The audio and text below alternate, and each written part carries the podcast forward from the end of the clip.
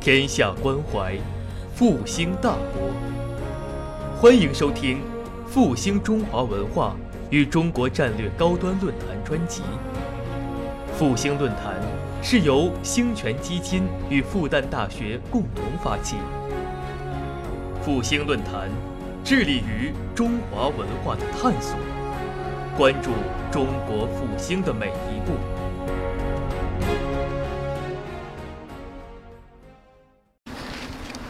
呃，首先啊，非常感谢呃复兴论坛给我这样一次机会，来和各位前辈、各位老师、各位同学进行交流。呃，另外也非常感谢在座的各位前辈、老师和同学们，呃，在百忙之中啊抽空来和我进行有关日本明治维新这个话题的交流。哎，呃，下面就是呃，我先啊抛砖引玉讲一下我对这个明日本明治维新和以及对我们中国现代化的启示这方面的一些思考。接下来再呃向各位呃在座的各位前辈老师和同学们进行请教。好，谢谢大家。嗯。呃，其实呃，今年是一个非常值得纪念的一个年份，大家算一下。正好是日本明治维新，呃，开始呃一百五十周年，呃，同时也是我们中国戊戌变法啊失败一百二十周年。呃，同样两次革新运动，为什么在日本就获得了这么大的一个成功？呃，在我们中国就完全是以失败而告终，这个是非常值得我们深省的一个问题。呃，关于明治维新。它的意义，呃，应该在座的各位都已经非常清楚了。首先，对内来说，日本，呃，由于明治维新的成功，它走上了近代国家的发展道路，从此成为了世界强国之一。啊，对外来说，明治维新深刻地改变了东亚和世界的格局，啊。至少对我们中国以及东亚其他国家来说，明治维新在很大程度上，呃，意味着一场就是灾难，应该说是，呃，使得日本军国主义势力呃渗透到东亚的中国啊、朝鲜。这边有声音吗？哎，哎，响一点。好了，我说实话，声音响一点啊，不好意思啊，哎，呃，另外啊，从第二次世界大战来看，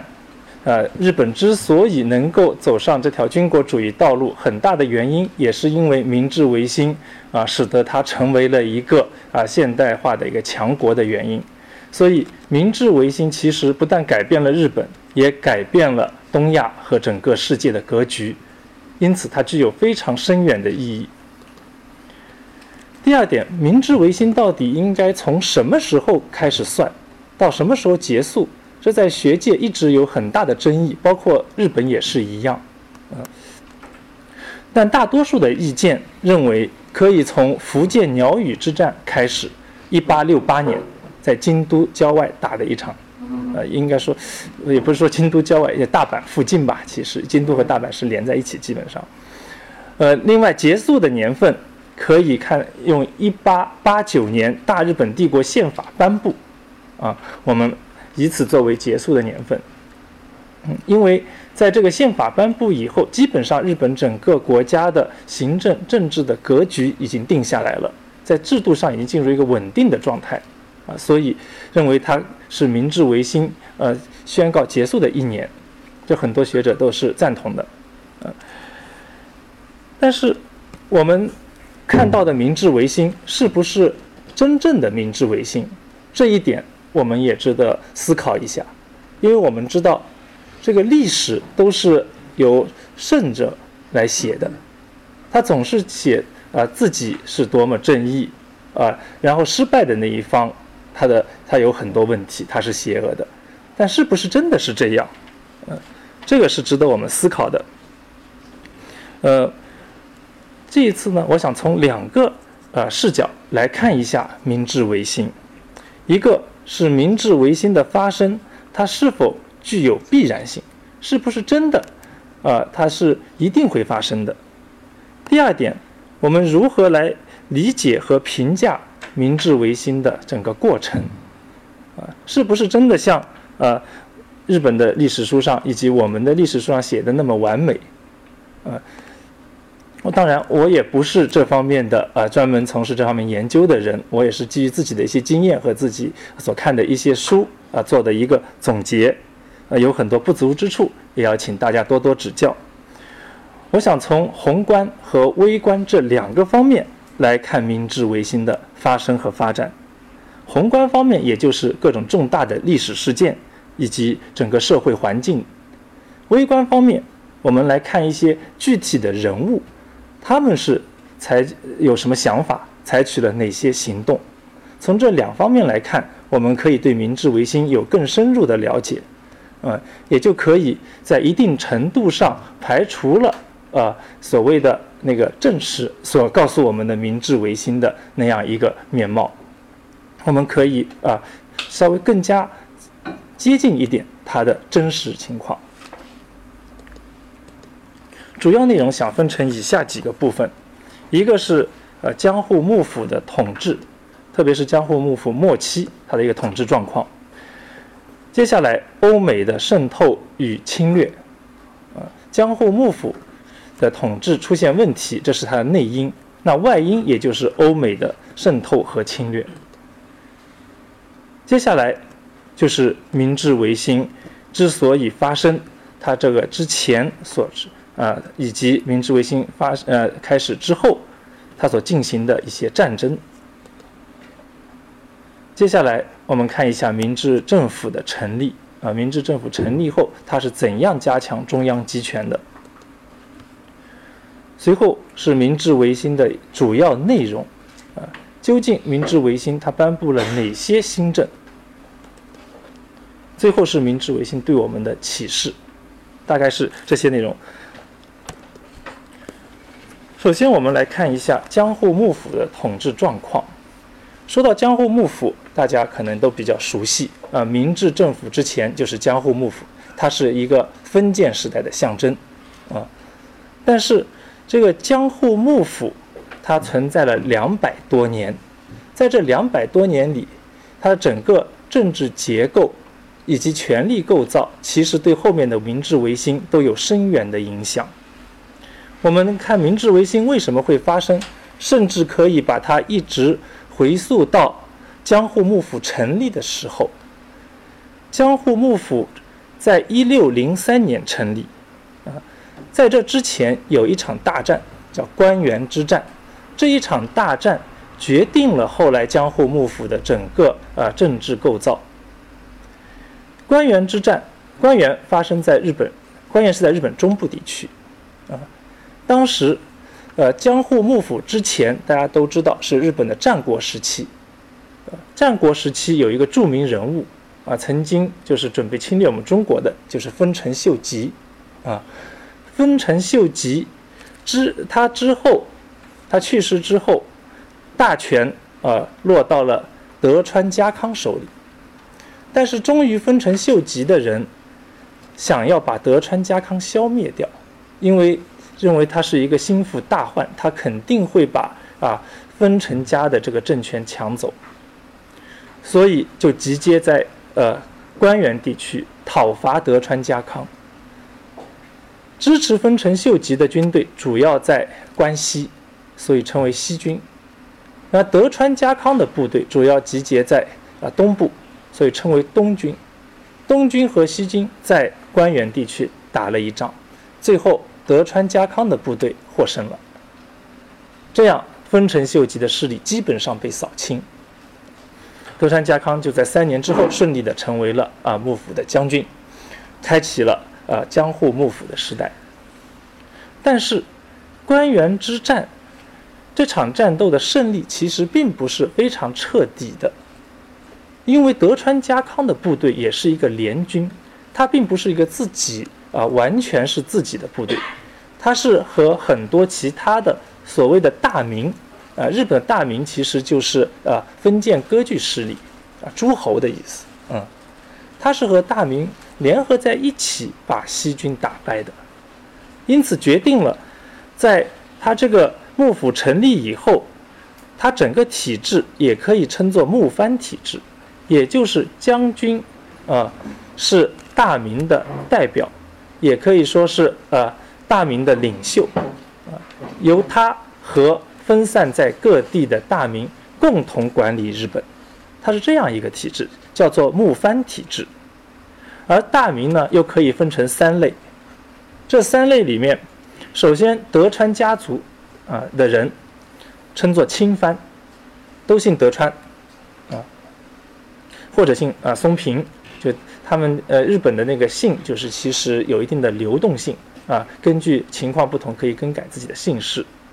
这些都是他自己家的人，同一家族的称为亲藩。另外呢，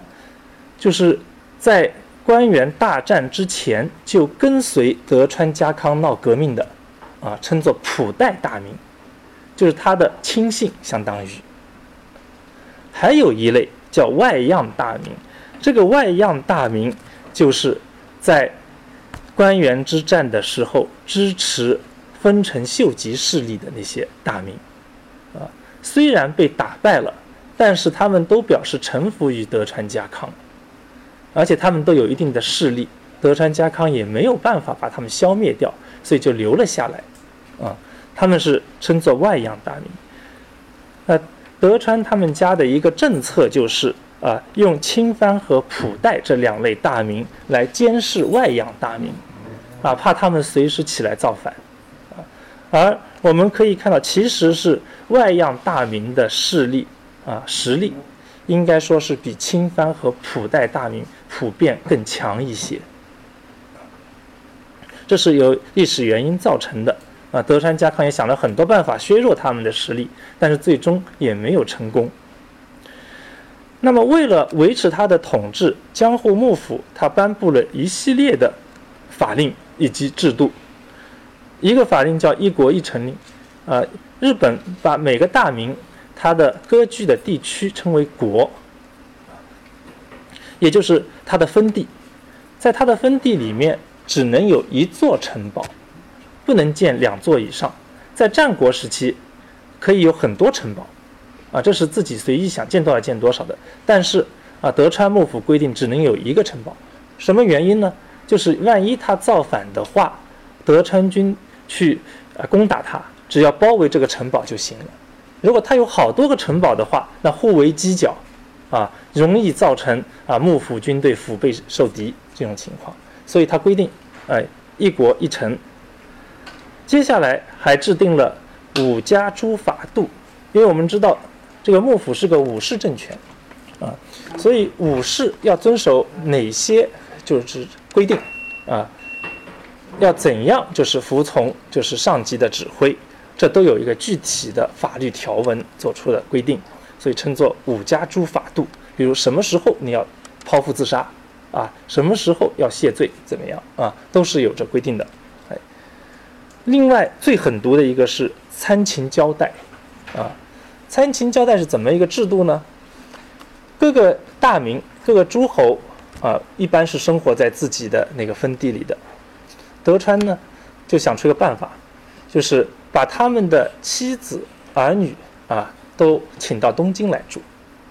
每人一块地，造房子，都住在东京啊。当当时的东京叫江户啊，住在江户。这样一来呢，大家可以啊很热闹，对吧？增加那个一种亲近感。其实就当做人质啊，被德川家控制了。同时啊，因为你们在各个地区啊帮我，就是说啊管理各个呃分地很辛苦，那也需要跟家人团聚嘛。这样，你们呢？就是每一每隔一年到东京来一次，啊，就是要到东京来看望自己家属，并和家属一起居住一年，再下一年呢，回到自己的分地去管理。然后规定，因为都是有身份的人，对吧？所以到东京来必须要有多少排场，要有多少的仪仗队，要带多少兵，啊，一一路上就是要住多少旅馆啊，什么全部都是有规定的。这个目的是什么呢？就是让这些大明把好不容易赚到的钱全部花掉，这样你就没有钱造反了，啊，这是他的另外一条政策。啊，通过这些制度，啊和政策，它使得就是大明没有力量再来反对啊他们德川幕府的统治，因此整个幕府维持了两百多年。同时，呃，他还颁布了锁国令，这跟我们中国有点相似，闭关锁国，就不跟外面打交道了。在一六三五年和一六三九年两次颁布锁国令，就禁止日本各地的大名再和啊欧洲国家，他们所谓的那个就是他们叫做南蛮啊进行各种交往。哎，这个目的是什么呢？它其实是有两个，第一个，当时葡萄牙和西班牙的势力已经开始渗透到日本啊九州地区。有很多九州地区的大名已经改信基督教了，啊，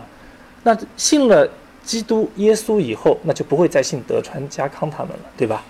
所以这个是一定要禁止的，啊，而且葡萄牙、西班牙他们派遣了大量传教士到日本来，啊，这个威胁到了德川他们的统德川家康的统治，所以，嗯，要把这些人驱逐到国门之外。另外还有一点。九州地区的大名通过和西方国家做生意，其实积攒了很多的资金、财和财富。有了这些钱以后，有可能会对自己的统治构成威胁，因此，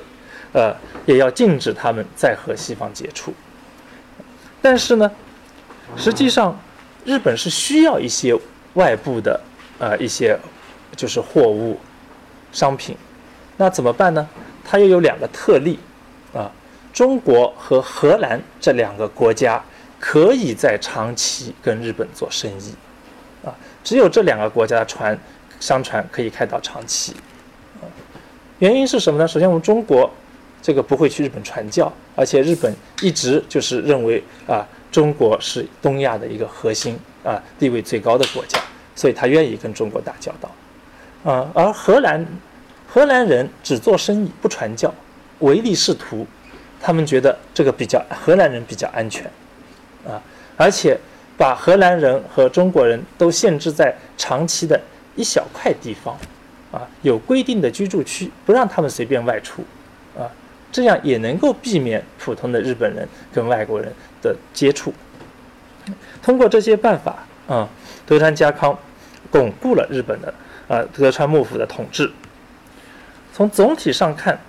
在江户时代是这样一种状况，嗯，首先最顶上是天皇，嗯，天皇住在京都，嗯，然后下面是他任命的征夷大将军，也就是德川幕府的将军首脑，嗯，他住在江户，他住他之所以住在江户，啊，因为江户那是德川幕府的一个统治中心，在那比较安全，呃，而且离天皇比较远。天皇管不着，嗯，再下面就是地方的诸侯大名，大名还有他们的那个属下，就是武士，那再往下就是农工商，哎，将军大名和一般的啊中下层武士啊都是所谓的士，大家注意武士，它既有武又有士，所以它是一个非常复杂的存在。并不是我们想象的非常野蛮啊，拔刀就要杀人这种感觉，并不是这样的。其实他们啊文化水平都很高，啊都是通读了我们中中国的汉文的古典，但是呢他们还习武，跟我们中国的文士不一样，他们是习武的，所以武士的特点，他们非常就是注重一个实力的比较，就谁实力强我就认同谁。啊同时，因为他是有文化的，所以他们在很多问题方面又有都有自己独到的见解，不是一般的啊，我们所谓的那个呃大老粗啊怎么样的啊？这个是德川幕府时期啊全国的一个呃各个大名各个藩的一个状况，呃黄色是幕府直辖地，嗯。呃，日本比较好的地方都成为它直辖地了，啊，接下来红色是青藩和普代大名他们的地方，散布在全国各地，啊，为什么要分布在全国各地呢？其实也是为了让他们监督这个绿色的所谓的外样大名。外样大名的那个颜色，这个绿色是最多的啊，因为他们很有势力，万一造反啊，对于幕府来说啊，这个问题就非常严重，所以需要对他们进行监督。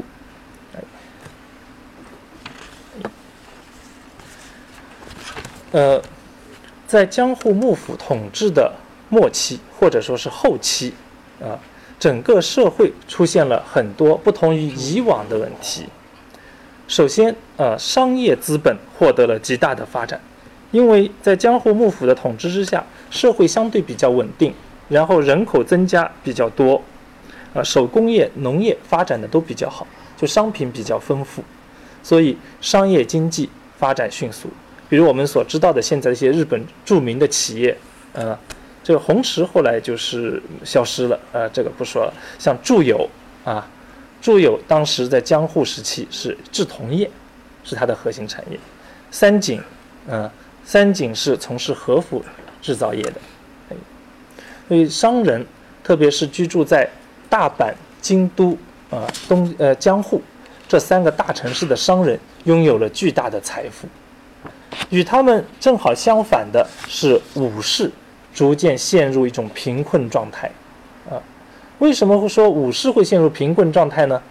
武士完全是靠啊所获得的俸禄来维持生活的。但是各个藩，他的大名因为要隔年进行参勤交代，所以他的大量的钱就花费在这个参勤交代的路上了。啊，使得。他们每个藩的财政都非常拮据，当然这正好是江户幕江户幕府所希望看到的这一点，啊，由于各个藩财政都不宽裕，那他们想到的一个办法就是减少啊藩藩士其实就是呃属于所属各个藩的武士啊，减少藩士的愤怒，啊，大家可以想一下，这个武士。由于生活比较稳定，也没有什么战争，所以这个整个武士家庭的人口是在不断增加的，但是俸禄是减少的，而武士又没有其他的谋生手段，因为武士不能去经商，也不能去种田，也不能去做手工业，这是规定的一个身份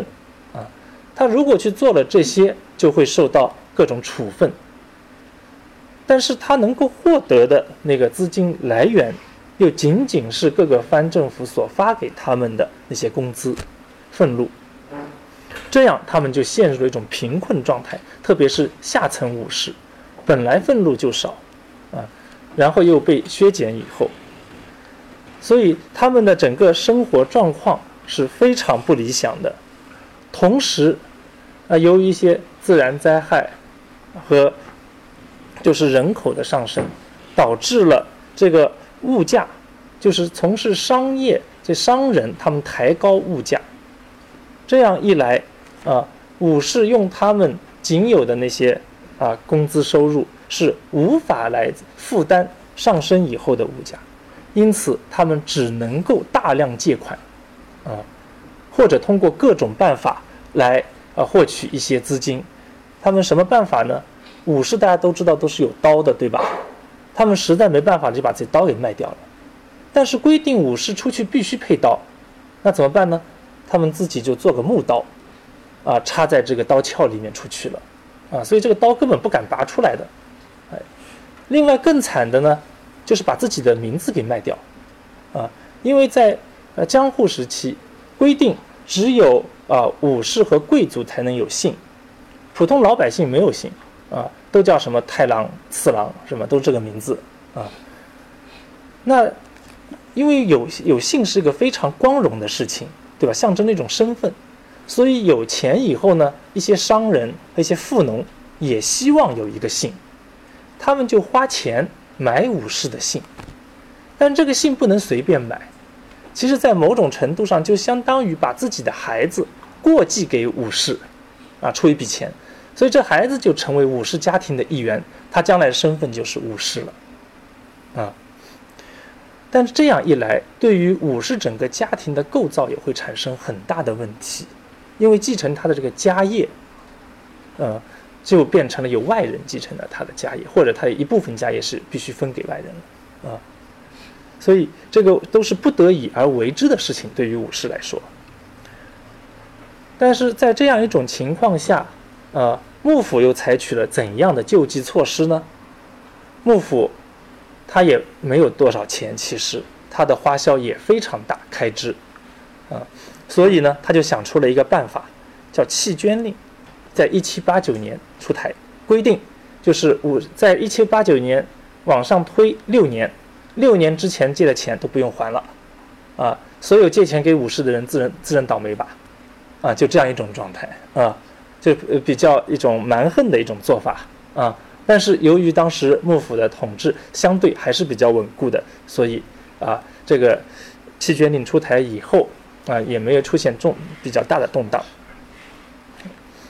这是就是啊，武士他的呃，就是一种生活状况逐渐恶化的情况。接下来，呃，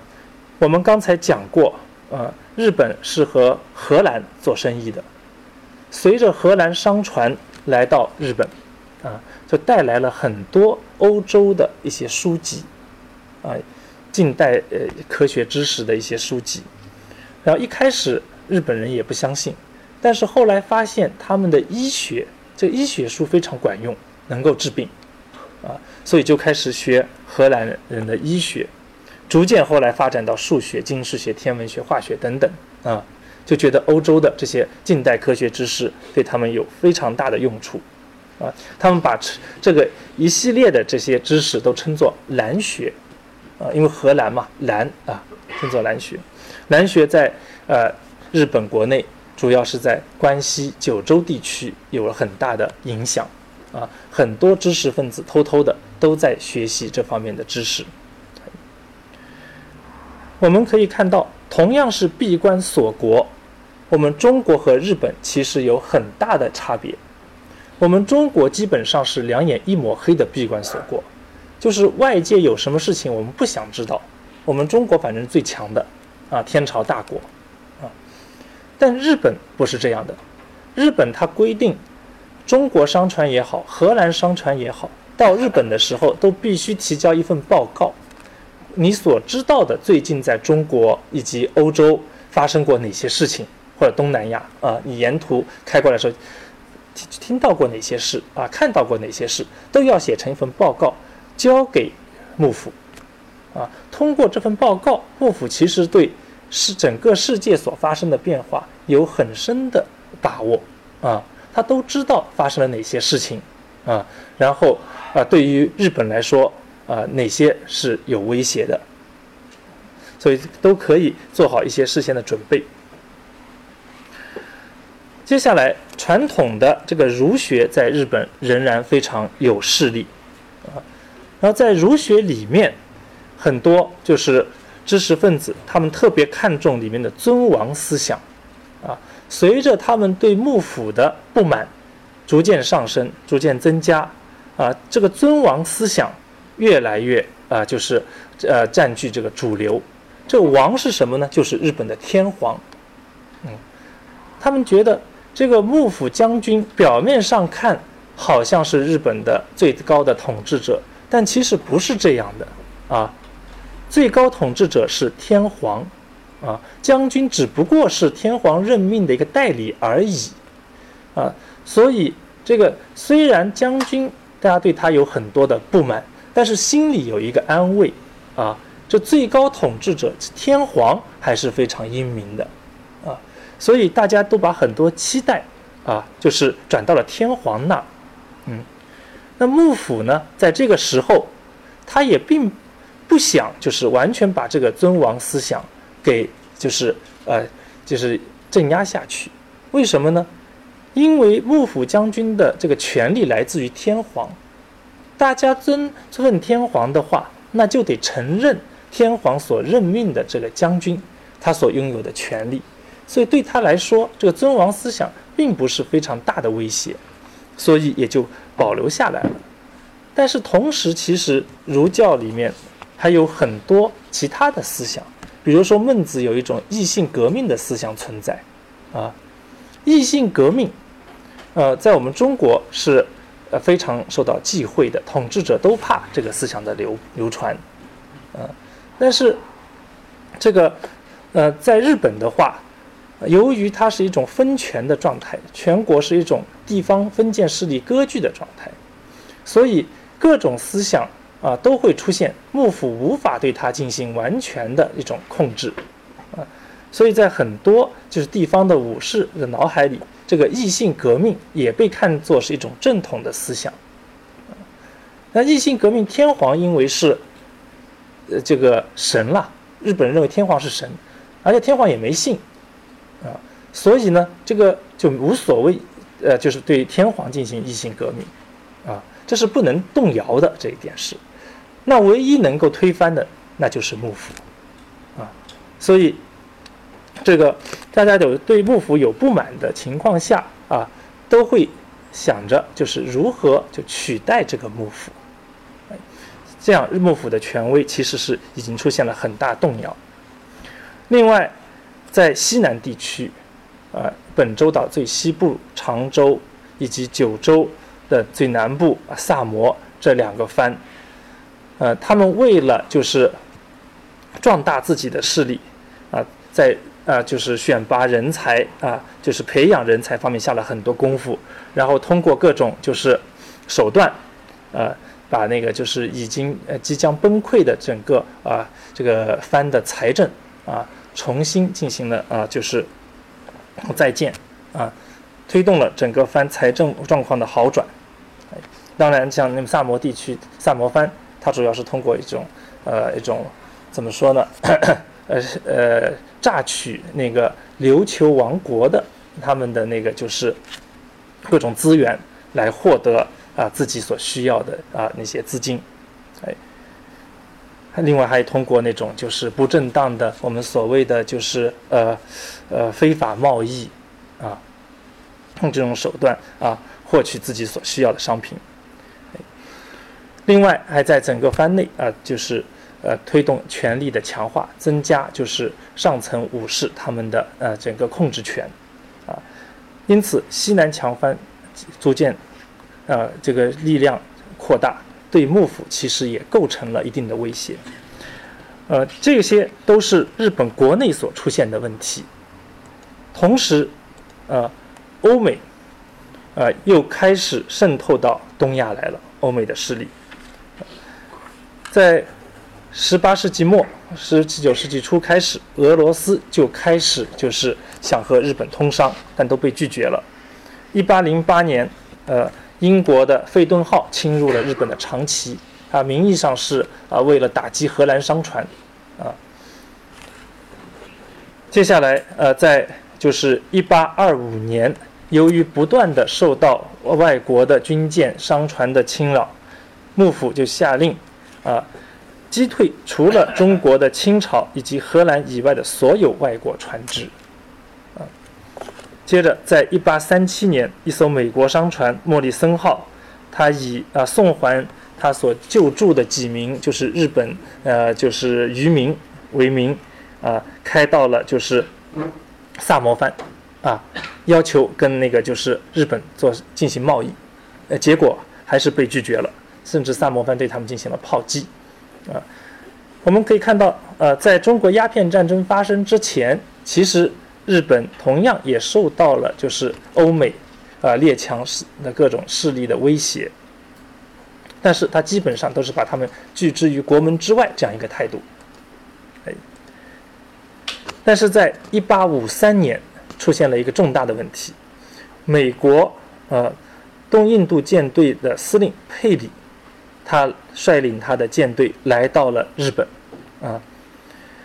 他向日本的将军。递交国书，要求日本和美国正式建交。哎，这个事情呢是从来没有发生过的，所以当时幕府内部乱成一团，不知道该如何应对。啊，因为从来没有哪个外国政府来递交国书。哎，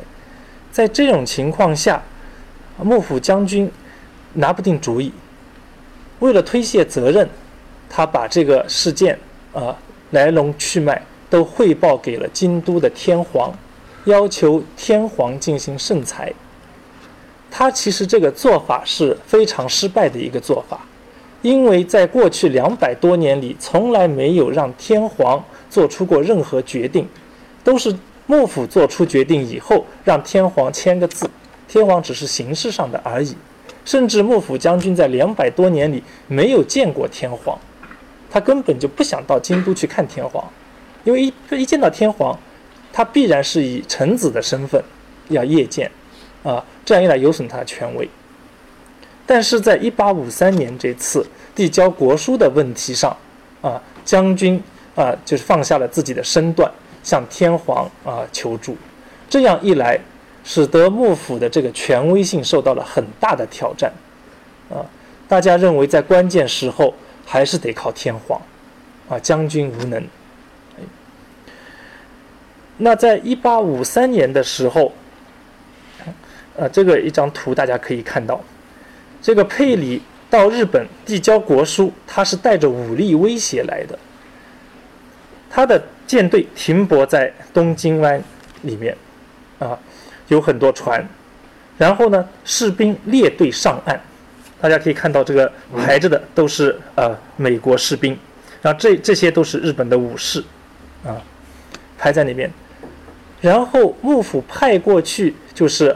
呃就是询问佩里他们来意的这些武士当场看晕了，就是这么强大的美国军队是无法对抗的，他们觉得啊。因此才会造成幕府将军那么失态。其实啊，他们当时不知道，美国国会给佩里的一个命令就是，无论任何情况下不准动武。所以其实幕府将军即便是就是啊，把他们拒绝了他们的要求，佩里也是不可能动武的，不然就违反了啊美国国会的规定，会受到处分的。嗯，但是。幕府是不知道这一点，生怕佩里他们开炮或者开枪，嗯，他们不最后没有办法，因为其实天皇也也不知道该怎么办了，啊，最后在没有办法的情况下，就跟佩里说，我们要讨论讨论，你们回去歇休息一下吧，然后佩里就走了，啊，给给你们讨论的时间，一八五四年又来了，啊，隔了一年又来了，在这种情况下。将军没有办法了，只能接受他们的国书，同时和美国签订了啊日美和亲条约，啊日美和亲条约其实是日本历史上的第一个不平等条约啊。和亲条约里面规定要向美国的船只啊提供燃料、食品，开放下田、香管两个地方啊进行自由贸易，呃同时。给美国片面最惠国待遇，还要营救呃美国呃遇难的船只和船员，啊，里面最大的问题其实就是呃一个片面最惠国待遇，还有开放两个港口，啊，这是他们的呃在美国的胁迫之下，日本签订的第一个不平等条约。俄国、英国、荷兰都很聪明，随着美国跟进。也逼迫日本签订了同样的和亲条约，这样日本就开始陷入一种就是半殖民地的一个状态了。这开只是开始，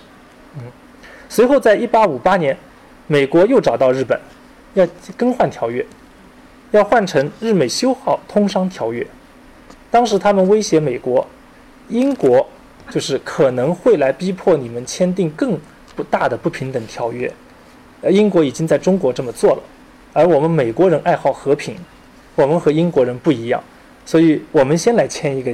条约吧，啊，这样的话就是把英国人的嘴给堵住，让他们只能援引我们的这一个条约，啊，也可以免去就是一种啊日本受到啊战火的侵害。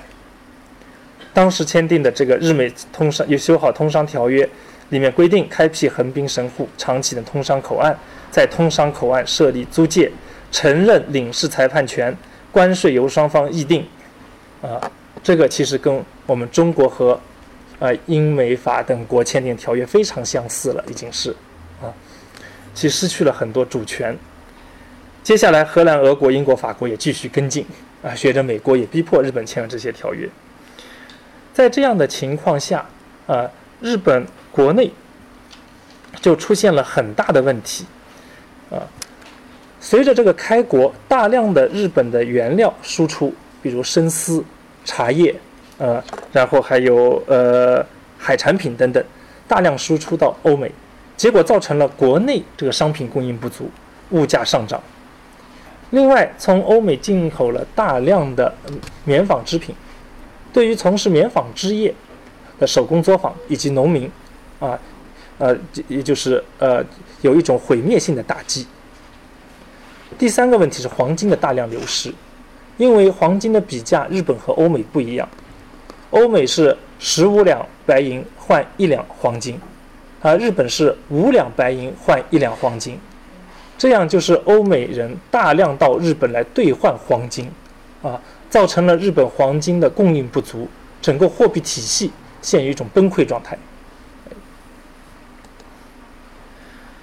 看到了这么多的问题，日本国内他们就对日本对幕府啊有各种各样的就是指责，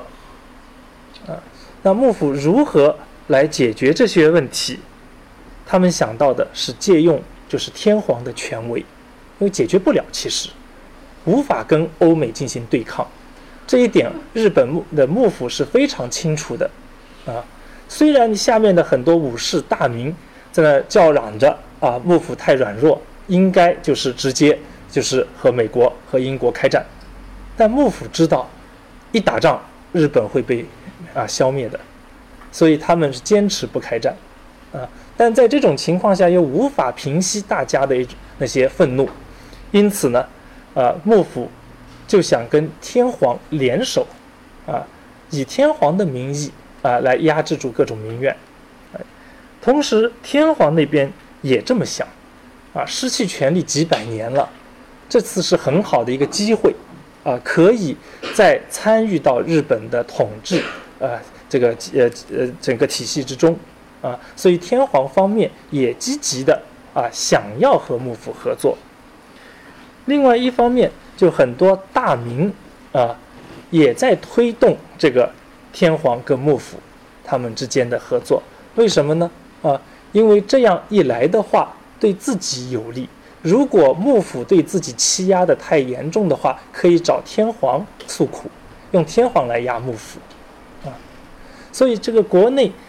权力最大的这个三个方面都在推动所谓的公武一体运动或者公武合体运动，就是朝廷天皇以天皇为首的朝廷跟啊这个整个呃以幕府为首的啊武士集团进行合作。呃，最典型的一个事例是一八六二年，孝明天皇将他的妹妹嫁给了幕府的将军德川家茂。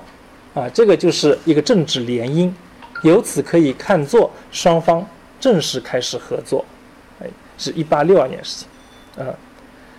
但是，呃，这个接下来非常不太平，啊，这个公武合体运动、公武一体运动并不是顺利的啊，就这么展开啊，然后国内各种矛盾就被压下去了，在一八六三年，呃，发生了一个所谓的申麦事件，就萨摩藩他的武士。把英国人给砍伤了啊！接下来，英国对萨摩藩进行报复，炮击萨摩藩啊，所谓的萨英战争，基本上把萨摩藩的他的这个城城市啊，都给就是呃，应该炸平了吧？基本上这样一种状态啊，让萨摩藩投降，跟英国讲和。接下来呃，另外一个西南强藩长州藩啊，他们。又对英呃就是英国他们的船进行炮击，啊，因为不是说呃外国船不能靠近日本嘛，幕府以前下过这个命令，啊那样的话我们就按照这个命令执行，炮击了啊英国船，就英国纠结着荷兰、美国、法国一起在对就是长州藩啊进行讨伐，啊当然这个长州讨伐其实是分成两部分，一部分是这个幕府对长州藩。啊，进行讨伐。另外一部分是四国舰队炮击下关，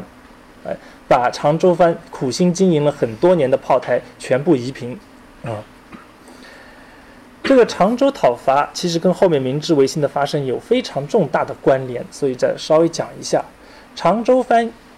这个藩一直对幕府非常不满，为什么呢？因为在官员合战的时候，他是支持的丰臣秀吉，而且丰臣秀吉的所谓的西军的总指挥是常州藩的藩主，所以他在德川幕府统治时期一直受到排挤，甚至他的封地被削减了一半。啊，因为他支持呃丰臣秀吉，哎，所以在这样一个情况下啊，常州藩其实对幕府的不满是一直存在的。呃，他在就是呃一八六二一八六三年的时候啊，他试图就是绑架天皇，呃，他派藩士就武士常州藩的武士到京都啊，想冲进皇宫绑架天皇。啊，开采取新政，啊，这样来对抗幕府，但是最后失败了，啊，然后由于常州藩的这样一个就是呃所谓的政变，因此幕府宣布要讨伐常州藩，所以联合着全国啊各地的呃大名一起征讨常州藩，同时四国舰队又对常州藩进行炮击，最后啊在这一八六四年常州藩投降了，啊。藩主什么的都被监禁起来，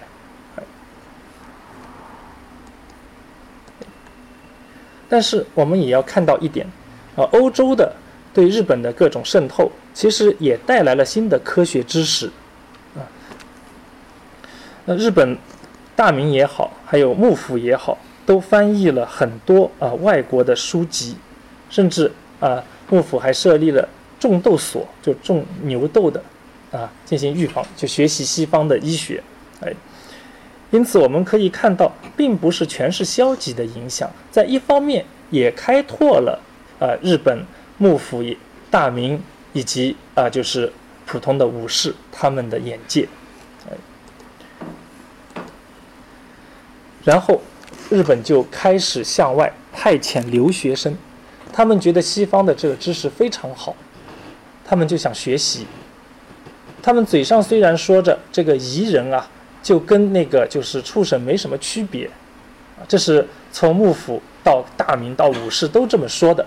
但是呢，他们又觉得这个夷人的这个科学知识太有用了，太好了，又想学，啊，他们就跟我们中国不一样的一点是，我们中国看不起以后就完全排斥西方的科学知识，而日本，他们比较灵活。因为他们本来就没有非常固定的一些观念，不像我们中国，由于科举制度的推行，其实思维是固化的。日本没有，好的东西就学，能够对自己有利就用，啊，这其实跟啊我们中国的这个儒学是朱子学，还有日本的儒学里面还把阳明学也包含进去了，这个是有一定的区别的。啊，阳明学其实提倡就是重视实践，啊，就。这个不要是完全尊重权威，啊，要就是因地制宜、实事求是。这样一来啊，他们的在思想上，他们要比我们中国灵活很多。所以从一八六二年开始，幕府带头开始派遣留学生到国外学习，啊，然后各个藩随后也跟进。比如说一八六三年啊，常州藩就派遣留学生到英国去留学。接下来我们可以看到，在明治维新之前，啊，已经全部就有统计的数据，就表明日本已经有一百三十名留学生派到欧美各国去留学，主要去的这个国家，啊，是呃荷兰、法国、英国、俄国、德国、美国这些，特别是呃幕府注重的是荷兰。因为荷兰是他们认，呃，就是一原来很多年来一直打交道的国家，哎，接下来是法国、英国、俄国，而各个藩派出留学人员的时候，首先是英国，因为英国是最强大的国家当时，接下来还有美国，啊，因因为美国率先去逼迫日本签订不平等条约，他们到美国去看了以后，觉得这国家非常厉害，啊，其他国家相对较少，哎，而我们中国。正式开始派遣留学生是在1872年，跟日本相比晚了十年，而我们中国鸦片战争又比日本其实啊受受到欧美侵略又早十几年，所以我们可以看到，日本在受到侵略以后，立刻就是想要就如何摆脱别人的侵略，如何壮大自己，啊，所以就派出了留学生，而我们中国想的只是啊如何把目前的这个难题啊就是解决掉啊，如何就是呃把外国人先赶出去再说。这样的一些想法，双方的思维已经有很大的差异了。我们看到这张图，这张照片是啊幕府派到荷兰去的留学生，啊，这里面有很多人都成为了后来啊幕府的重要的呃这个官员，一直到明治维新以后，幕府的很多官员都被明治政府所录用，啊。在明治维新过程中间也起了非常重要的作用。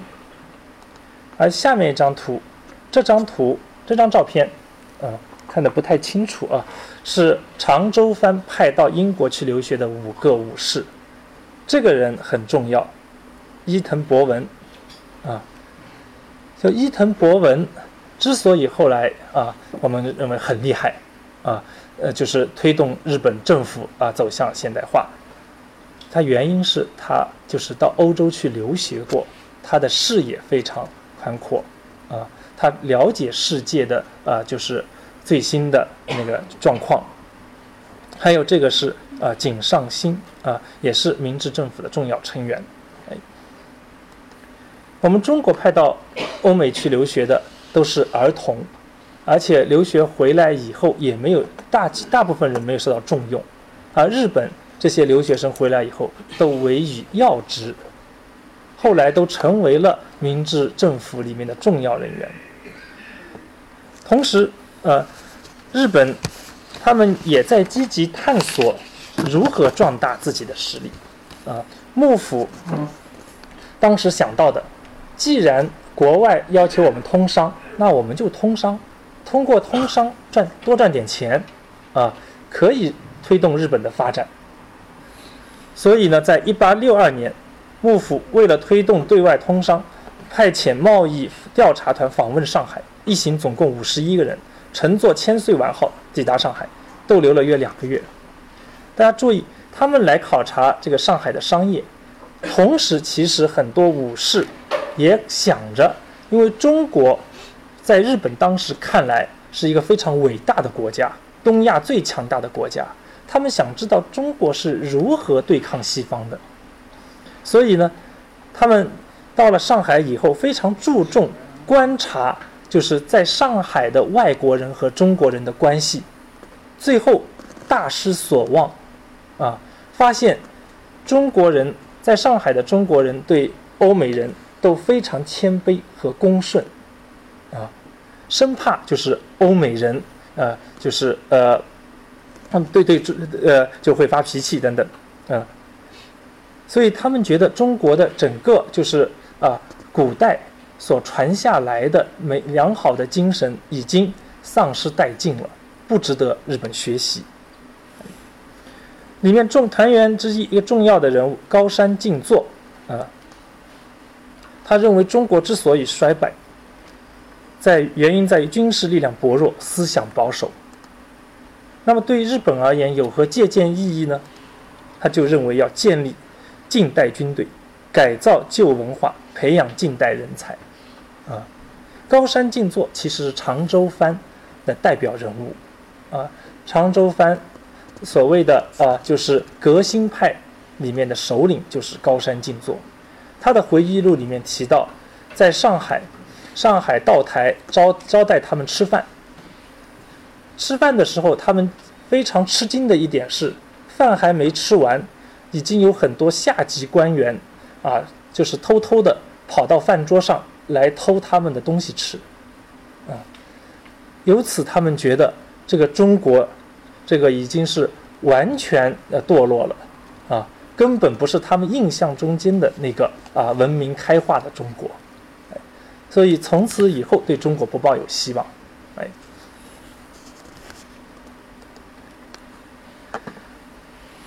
呃，在刚才我们看了那些啊内忧外患以后啊，终于啊我们开始要进入下面一个阶段。啊，日本国内开始爆发倒幕运动啊，以及啊戊辰战争啊啊正式爆发。首先我们来分析一下几个重要的人物啊，我们从这些人物他们的思想、他们的行为来看。为什么明治维新会发生？第一个，我们来看一下朝廷内部，啊，就天皇以及他周围的人是怎样一种状态。这个是天皇的，不是照片，是画像啊。孝明天皇，明治天皇的父亲，啊，在位是一八四七年到一八六六年。呃，大家看，他是一八三一年出生的，也就是十六岁的时候成为天皇。然后孝明天皇的思想啊，其实还是具有一定的保守性啊。他非常提倡公武合体啊，也就是认为这个朝廷是应该和呃以幕府为核心的武士进行合作的。这是他的一个理想，建立一个联合政权，哎，然后在他的支持下。把这个就是整个权力还是委托给幕府，由幕府管理国家，但是它具有一个监督权和最后裁决的权。啊，另外对于外国人啊，他是坚持攘夷的，啊，当然他的攘夷并不是我们所说的，就是不让这个呃英美各国人士来到日本，啊，他要求的是英美法。俄等国外国人要来日本，就参照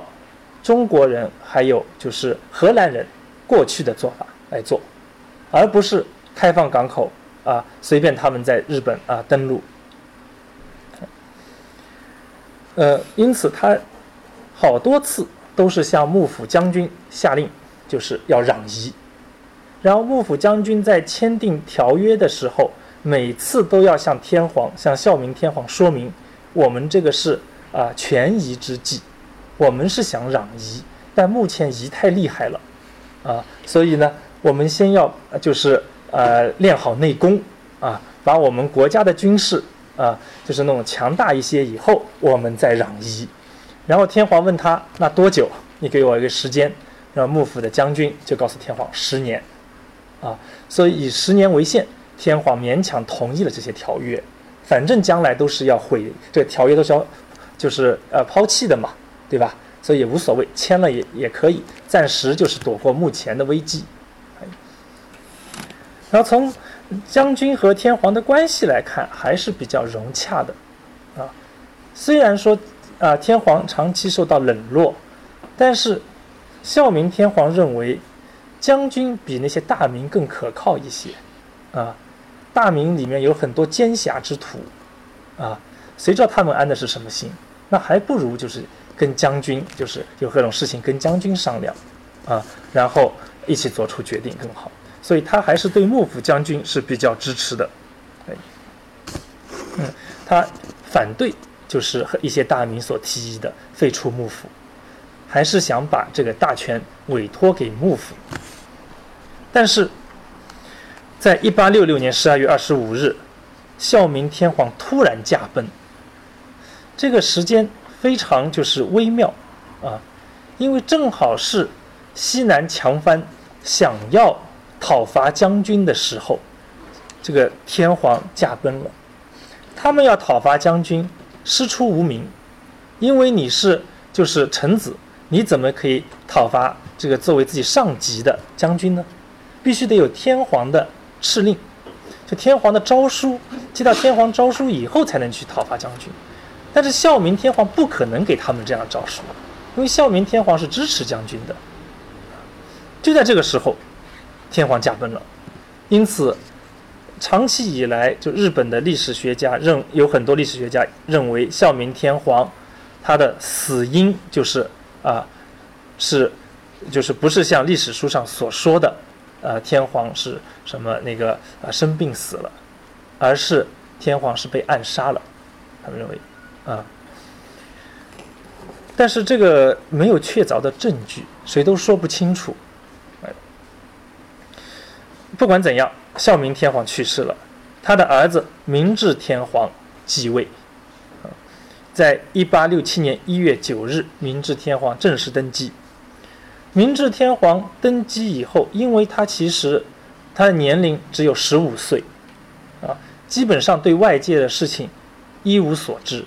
所以他主要是听周围的那些贵族以及官员他们的话，啊，这时候就有一位啊公卿的代表人物岩仓具视出现了，啊，岩仓具具视一开始是孝明天皇的宠臣，啊。所以他是积极推动公武合体的，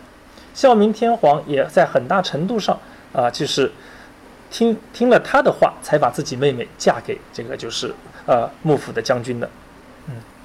但是岩仓具视在后来思想发生了转变，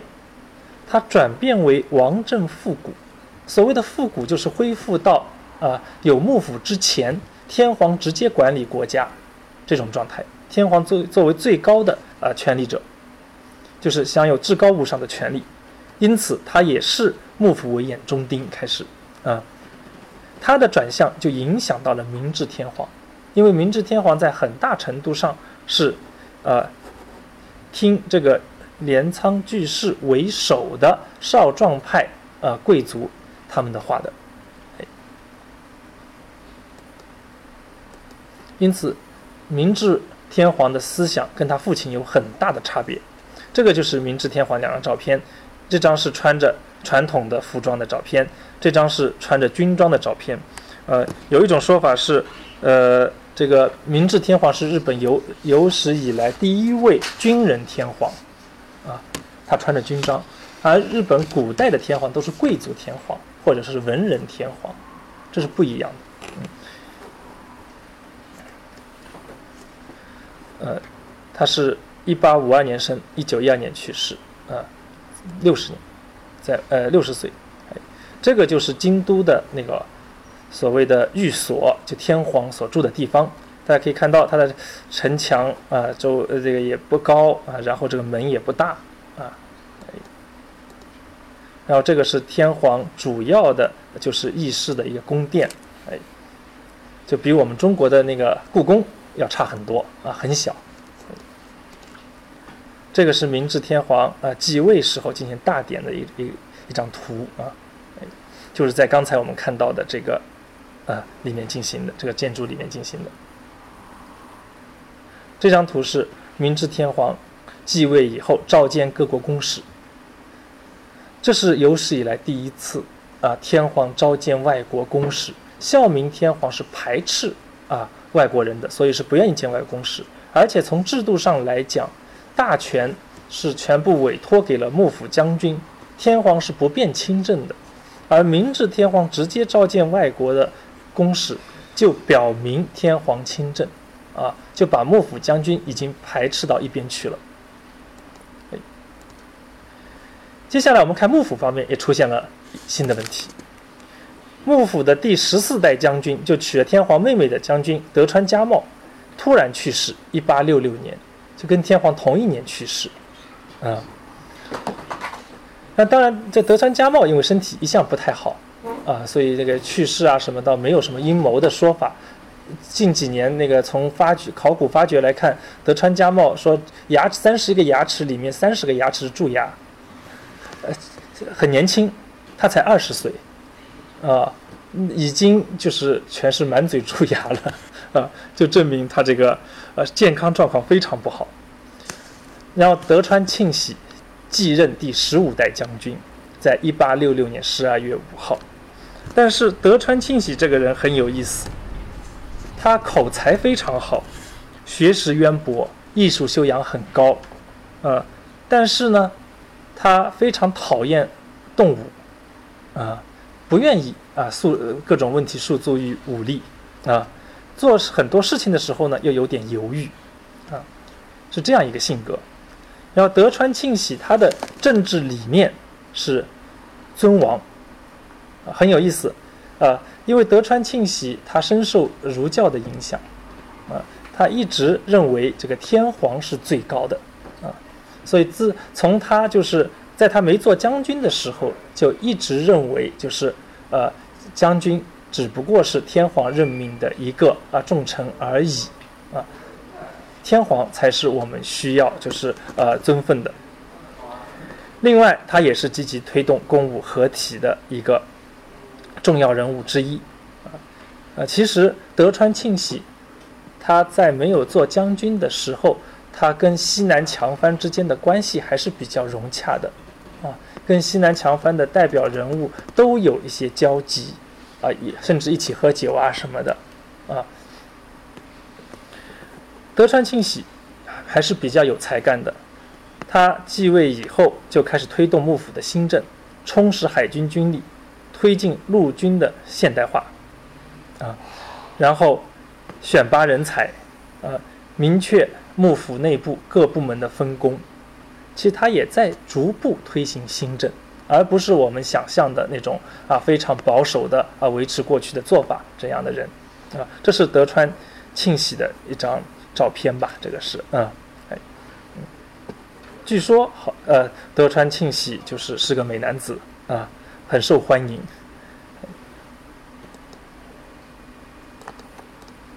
接下来，大明那边怎么样？啊，明治维新三杰啊，有这么一个说法，哪三个人呢？西乡隆盛、大久保利通、幕户孝允。我们中国历史教科书上也都有他们的名字啊。这个大久保利通很有意思，他这个胡子对吧？他为什么会有这胡子？啊，据说是，呃，到了德国，啊，拜访了俾斯麦以后，啊，就非常那个崇拜，然后就学他的样子，弄了这个胡子，然后被周围的人就是当笑话一样谈啊，就是一个日本人怎么弄成个西洋人一样的那个样子。这三个人怎么样呢？我们可以看到。西乡隆盛和大久保利通都是萨摩藩的下级武士，啊，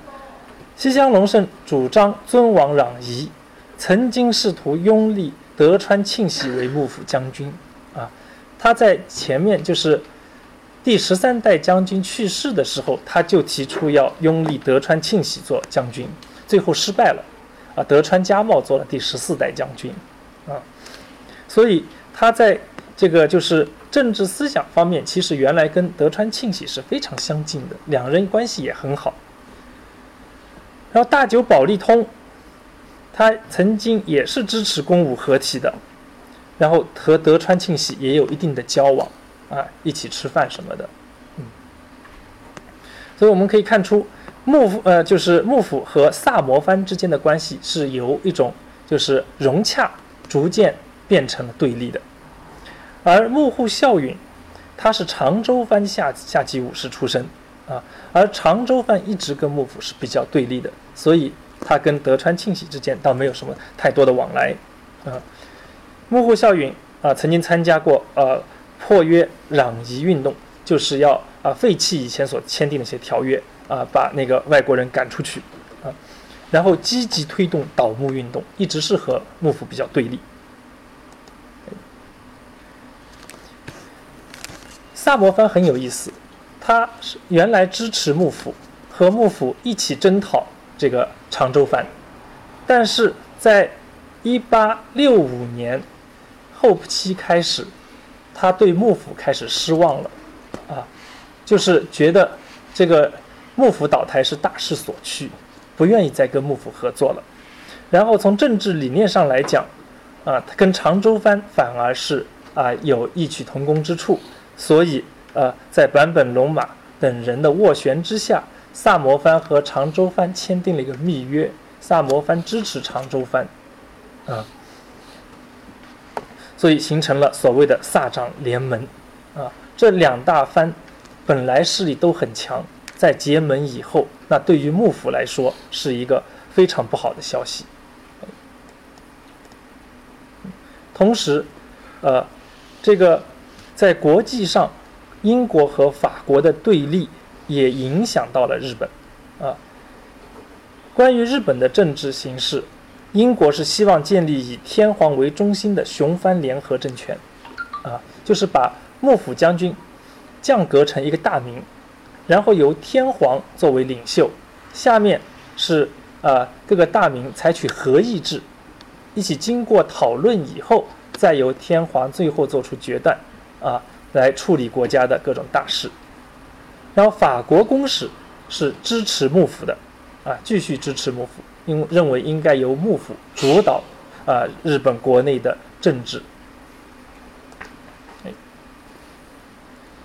我们可以看到日本国内矛盾重重，啊，英法各自支持一方，然后呃，这个反对幕府的势力又逐渐就是开始联合起来，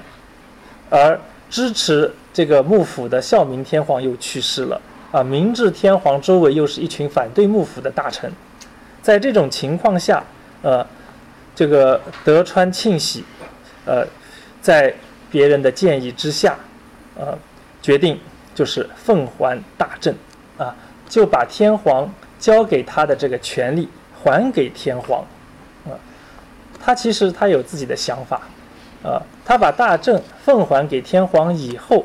仍然，他可以作为一个就是最大的大名啊，来就是指挥着其他的大名啊，采取各种行动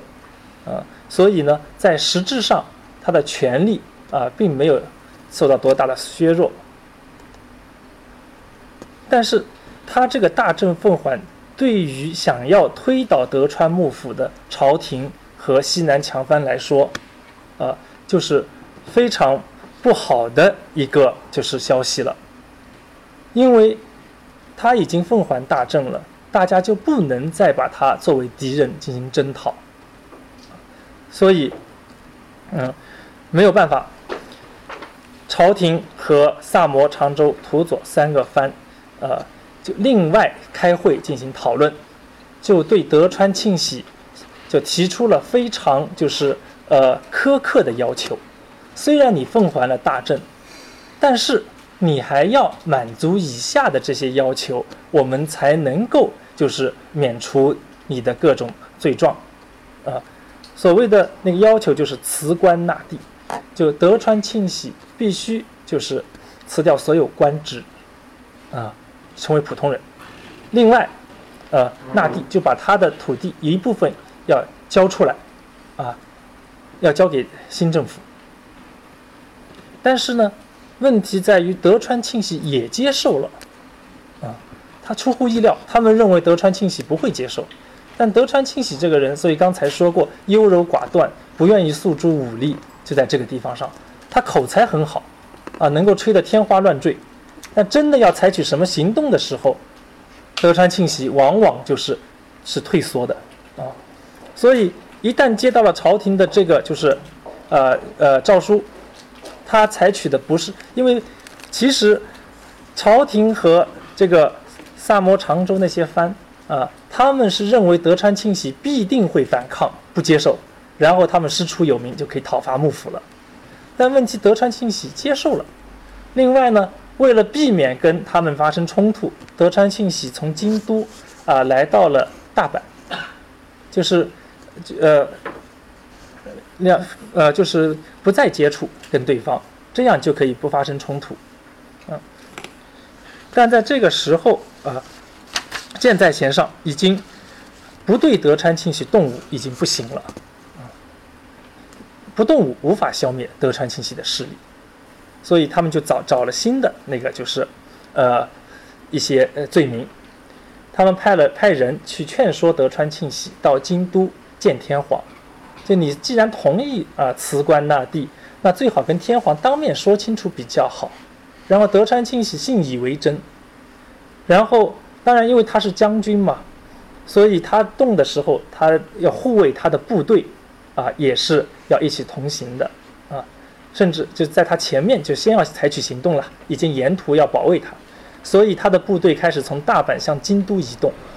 那这个就被新政府找到了借口。那德川军造反了，啊，就说，然后就在鸟羽和福建，啊，新政府的军队以萨摩藩、长州藩、土佐藩为主的新政府军队，他们和就旧幕府的军队发生了冲突。嗯，新政府军队五千人，幕府军队一万五千人，结果打了一下，幕府军队崩溃，啊，这个为什么会失败，到现在都是个谜，啊，一直说新政府军队就是用的武器好，因为萨摩藩、长州藩进口大量就是英国、美国的这个枪械、枪炮啊，武器好，但问题是，呃，幕府军的武器也非常好，因为他们是。呃，就是请法国人来帮他们实现，就是改革陆军，实现现陆军现代化的，所以用的也是大量的新式武器，不应该就会一下一触即溃，原因到现在都说不清楚，反正就是，呃，新政府军赢了，啊，哎，然后德川庆喜在这个战争还福建鸟羽之战还没结束的时候，立刻坐船从大阪逃回了东京，啊，什么原因也不知道。呃，有人说德川庆喜胆子小，有人说德川庆喜是为了避免日本发生内战，所以做出的忍让。这是，啊，这个具体到底是什么情况？德川庆喜到临死都没有说，谁都不知道。哎，然后江户，呃，经经过谈判以后和平解放，啊，就交由那个幕府交给了新政府军队。然后最后支持幕府的呃江户的那些武士集中在上野与新政府军进行一场战斗啊，叫张义队之战。结果政府军用大炮就是把这张义队的阵地轰平了，就把他们的势力全部消灭了。接着呢，就是清政府军队继续北进，到了日本东北地区，东北地区的大名就联合起来反对新政府，但是呢，最最后在九月也失败了。啊新政府的这个做法其实是非常恶劣的，充满着阴谋，啊，他们，呃，让就是比如说有的大名表示啊我服从新政府，那你服从新政府，他就下令你要去攻击你旁边的那个不服从的大名，结果其实两个人本来关系非常好，两个大名，他下不了手去攻击旁边的大名，然后那你不攻击，你就是啊就帮助幕府的就被认为。啊，就受到讨伐，所以最后东北地区的大名之所以联合起来反对幕府，是因啊反对那个新政府，是由新政府采取的这种措施导致的。汇金藩是呃最后支持幕府的最强大的一个藩，他九月份失败以后，其实大势已去了啊。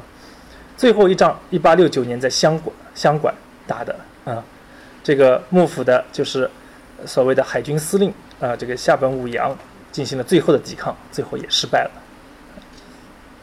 所以总共这个，呃，倒幕运动和戊辰战争其实也就是一年多的时间，啊，很快。然后呢，伤亡也不严重，基本上就是日本国内啊，以一个非常快的一个速度结束了国内的内战。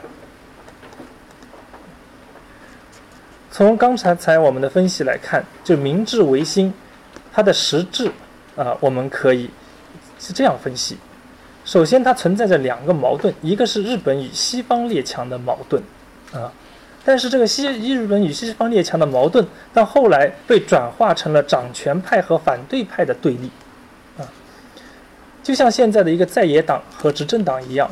执政党总是要考虑各种各样的问题，啊，才能采取啊具体的呃措施和政策，但在野党反正只要反对执政党就行，对吧？你你怎么做都是不好的，都是不对的啊！具体怎么做，在野党也不知道，反正你做就是不对，就是说啊，嗯，在这种情况下，其实啊，幕府代表着掌权派执政党，啊，天皇也好，啊，西南强藩也好，那些倒幕派其实代表着一种就反对党的势力，并并不能说啊，他们就有多先进，幕府就有多落后。其实啊，幕府并不落后。在思想上也好，在他们的采取新政的各种政策上来好，并不比新政府落后，啊，只是呃党派之争的感觉。接下来我们可以认为，呃，明治维新的发生是多个政治集团对变革主导权进行的一场争夺，是幕府还是朝廷还是地方的诸侯获得主导权，啊，然后对立和结盟充满着流动性。啊，一会儿就是幕府和朝廷是结盟的，一会儿又被拆散了。然后诸侯内部啊，一会儿是对立的，一会儿又是结盟的，都是在获取自己最大的利益。然后下层武士集团他们有他们自身利益的考量。我们可以看到，刚才的明治维新三杰全都是下层武士，啊，下层武士年纪都比较轻，地位都比较低。那为了出人头地，那必须得做一些啊，就是惊天动地的事业出来才行。那怎么能算惊天动地的？推翻幕府算是惊天动地的了，啊，这样才能够把自己的地位抬高，啊，才能成为就是啊日本就是呃核心啊官吏层中的一部分，啊，因此他们肯定是抱有一种激烈的主张，啊，但他们一旦就是夺得政权以后，他们立刻把自己以前的主张扔掉了。他们以前是批评幕府独裁集权，要求分权，但他们自己获取政权以后，立即推动集权，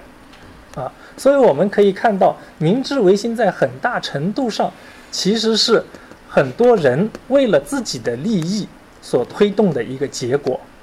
明治维新是否有必然性？啊，维新肯定是必然的，但是由谁主导，这是偶然的。这是一张有关于啊，就是一八六六年幕府陆军的照片。我们可以看到，幕府的陆军已经穿着是欧式的西服装，用的欧式的枪，啊，所以幕府并不保守，并不落后，啊，我们原来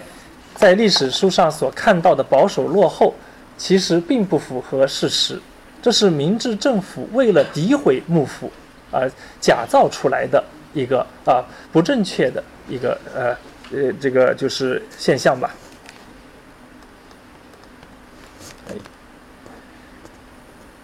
接下来，明治政府啊在把幕府完全击败以后，政府正式成立。他模仿欧洲、欧美诸国啊，他设置了一个太政官、一个议政官这两个官职。大家注意，太政官并不是一个人，而是一群人。这里面是啊。哎，它相当于一个中央政府，然后又看到欧美都有议会，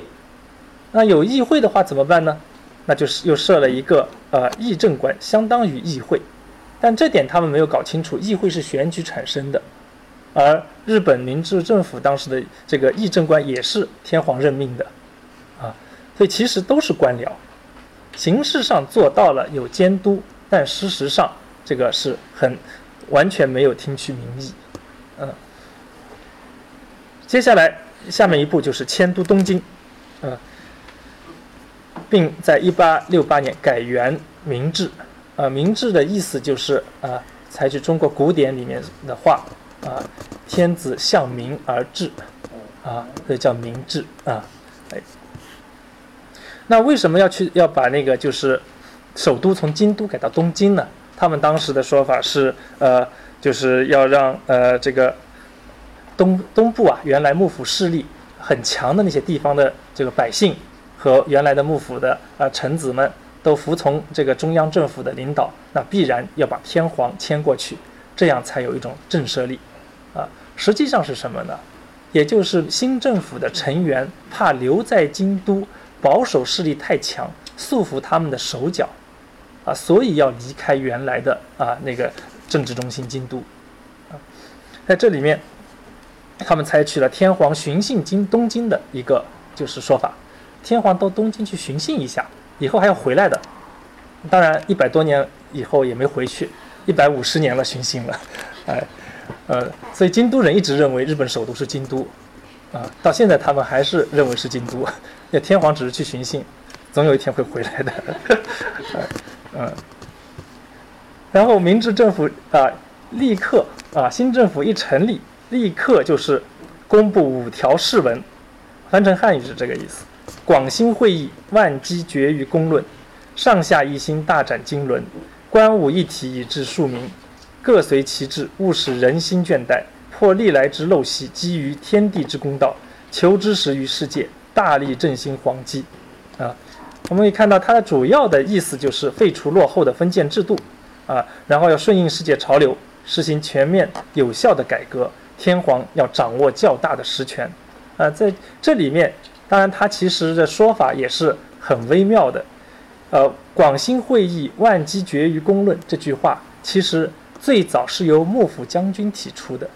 啊，幕府将军就是把大大政奉还，啊，希望就是有一个大明的一个就是呃联合会，啊，来讨论各种问题。他当时就用了这样的提法，嗯，所以这个是幕府呃将军，其实他的那个给后面的呃这个维新政府啊留下的一个遗产也是，哎，他们参照了很多就是呃原来幕府他们的一些政治理念，比如这个官武一体其实就是公武合体，啊，改变了一下说法而已，哎，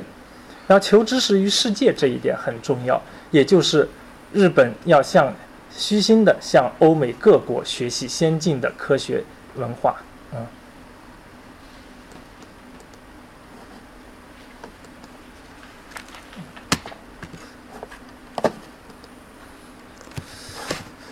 啊好，下面，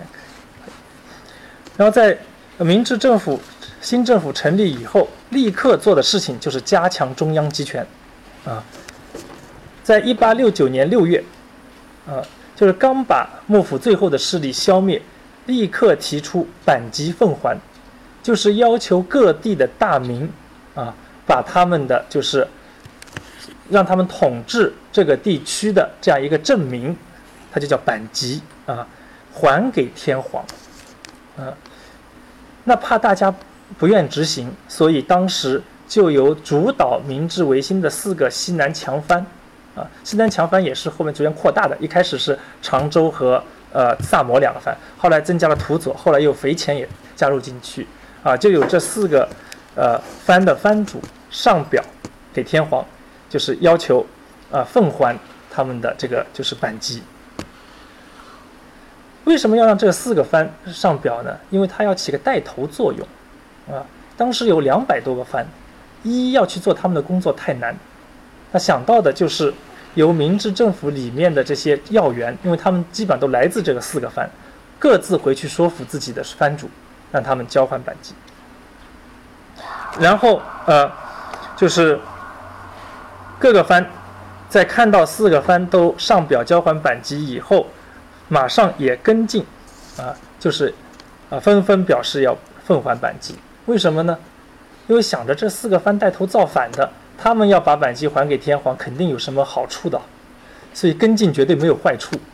啊，其实这四个藩藩主也是哭笑不得，啊，这个没有办法，呃，在就是自己原来是自己的部下，现在已经成了中央政府的高官了，啊，那在他们的威逼之下，自己如果不服从的话，一世的英名又没了，啊，原来好不容易就是造反的时候，自己是支持天皇的。啊，现在又反对天皇，那这个对自己的名誉有很大损害，啊，像那个就萨摩藩的藩主气得要死，啊，放了一晚上的焰火，然后第二天把板级奉还了，啊，嗯，所以就就自己培养的就是武士，竟然当了高官以后，不把自己请到东京去做高官，啊，反而是逼着自己把自己的这个啊这个统治权要还给天皇。这个，但是啊，已经没有办法了。事已至此，只能听从他们的安排啊。但是呢，这个中央政府也很聪明，他们采取渐进的办法。他们让这些旧藩主呢，当世袭的知识，世袭还可以统治你这个地方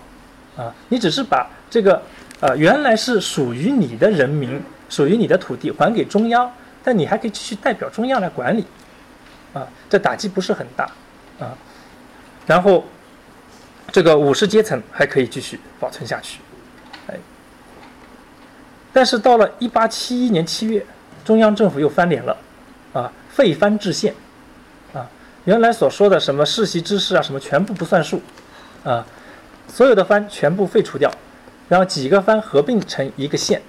以这种状态重新对日本国内的啊行政区划啊进行了呃。那个划分，然后由天皇发出了废藩置县的诏书，但是出乎意料的是很平静，所有的啊各个藩的知识都就屈服了，没有什么抗争。一开始其实中央政府非常紧张，怕他们造反，还动员了军队，准备随时镇压，结果没有什么问题。所以为什么原因呢？其实就是首先中央政府握有军权，有军队，他们不敢动。第二点呢，很多藩财政上陷入危机，啊，在中央政府常年的就是这种欺压之下，各个藩其实财政上都有很大问题，已经都是入不敷出的状态了。呃，这个藩之事焦头烂额，还不如算了，不当了呢。哎，呃，另外一方面呢，政府给了他们各种优厚待遇，啊，你把这个藩之事的这个位置让出来。啊，我们给你是什么什么好处？具体给什么好处，后面待会还会再讲啊。所以，在一个威逼、一个利诱的情况下，啊，很顺利的废藩置县的措施啊，就推行到了全国。然后，中央政府最终是由萨摩、常州、土佐，然后飞前这四个藩他们的武士所把持的。这个轮换坐庄。基本上，但这里面又是萨摩和常州这两个藩占主导地位，所以明治政府其实就是一个藩阀政府，也就长期控制在萨摩藩和常州藩的呃前武士手下，啊，像伊藤博文就是常州藩的啊，他其实他的影响力一直持续到啊上世纪初。那具体明治维新，他采取了哪些？先进的措施，啊，一般历史上，呃，认为有三大改革的举措。第一个呢是制定学制，啊，这个是教育方面的一个改改革。其实明治维新一开始他就开始摸索建立各种各样的学校。一八六九年啊，他就建立大学校，然后在一八七零年已经出台了大学规则、中小学规则等等啊。所以我们可以看到，呃，日本的。呃，明治政府非常重视教育，啊，这可能是就是在改革刚开始的时候，啊，他们认为人才的培养是最重要的，啊，所以在教育上下了很多的功夫。然后在一八六二年正式颁布学制，它的理念是以下几个：啊，国民皆学，就所有人都要学习，然后学问为立身之根本。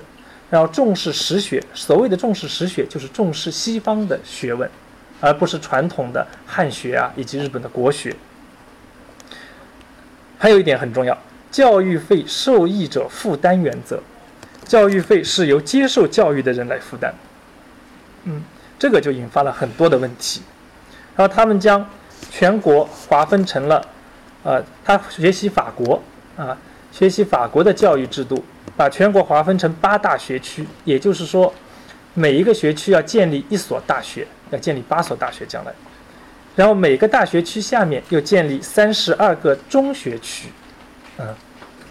就每个大学区下面要建立三十二所中学，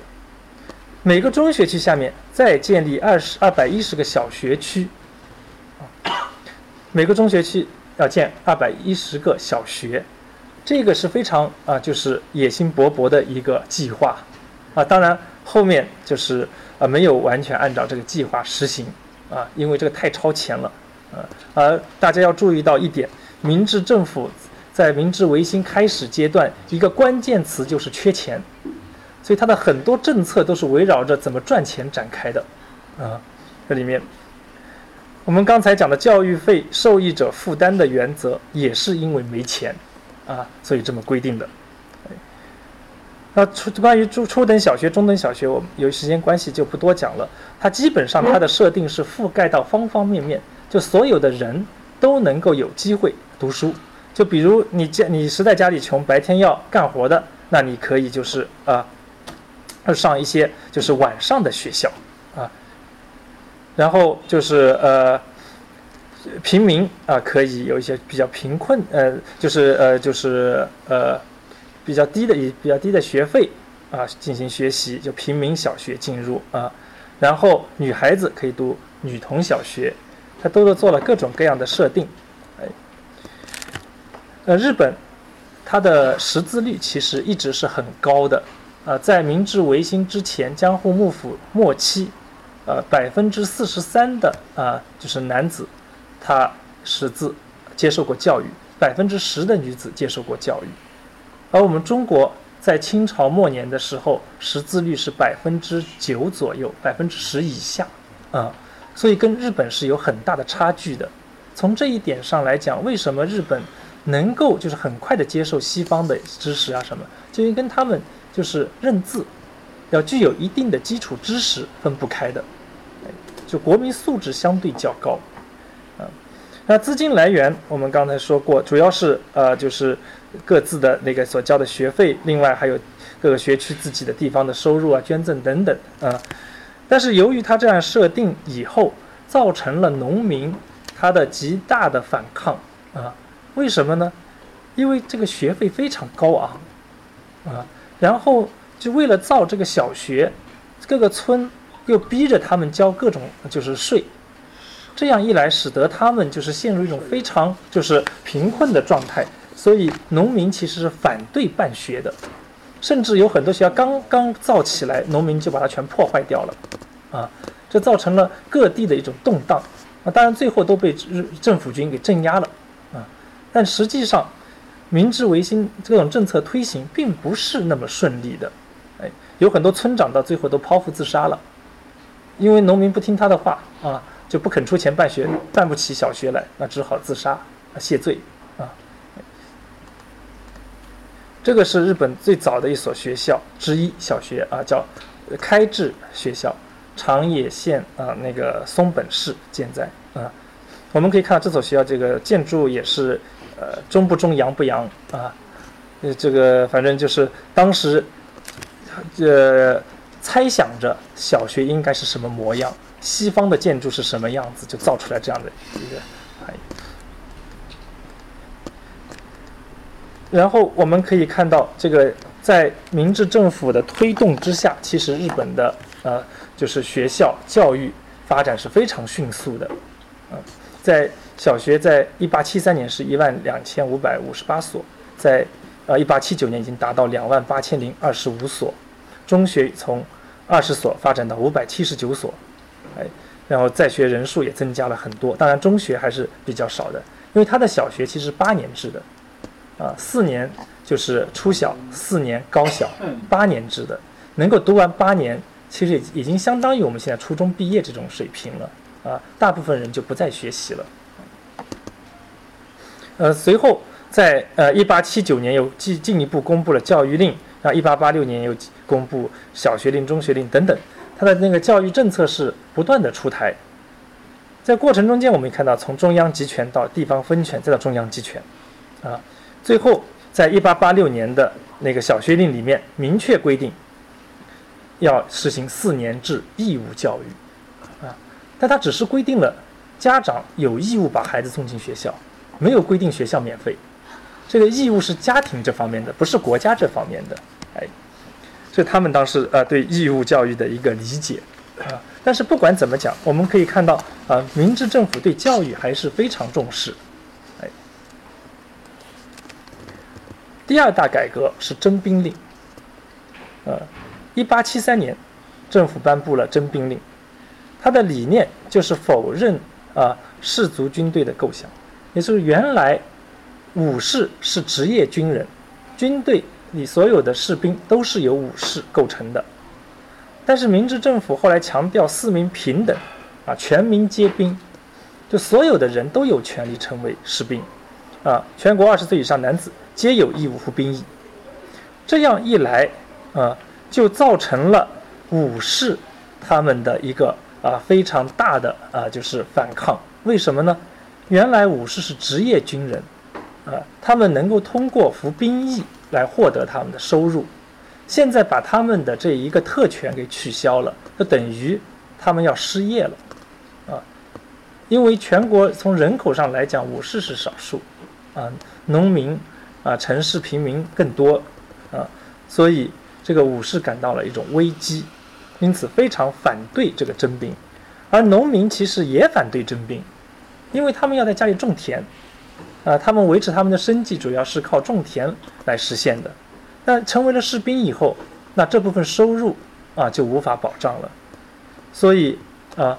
其实，在社会各个阶层都对这个征兵令有就是不满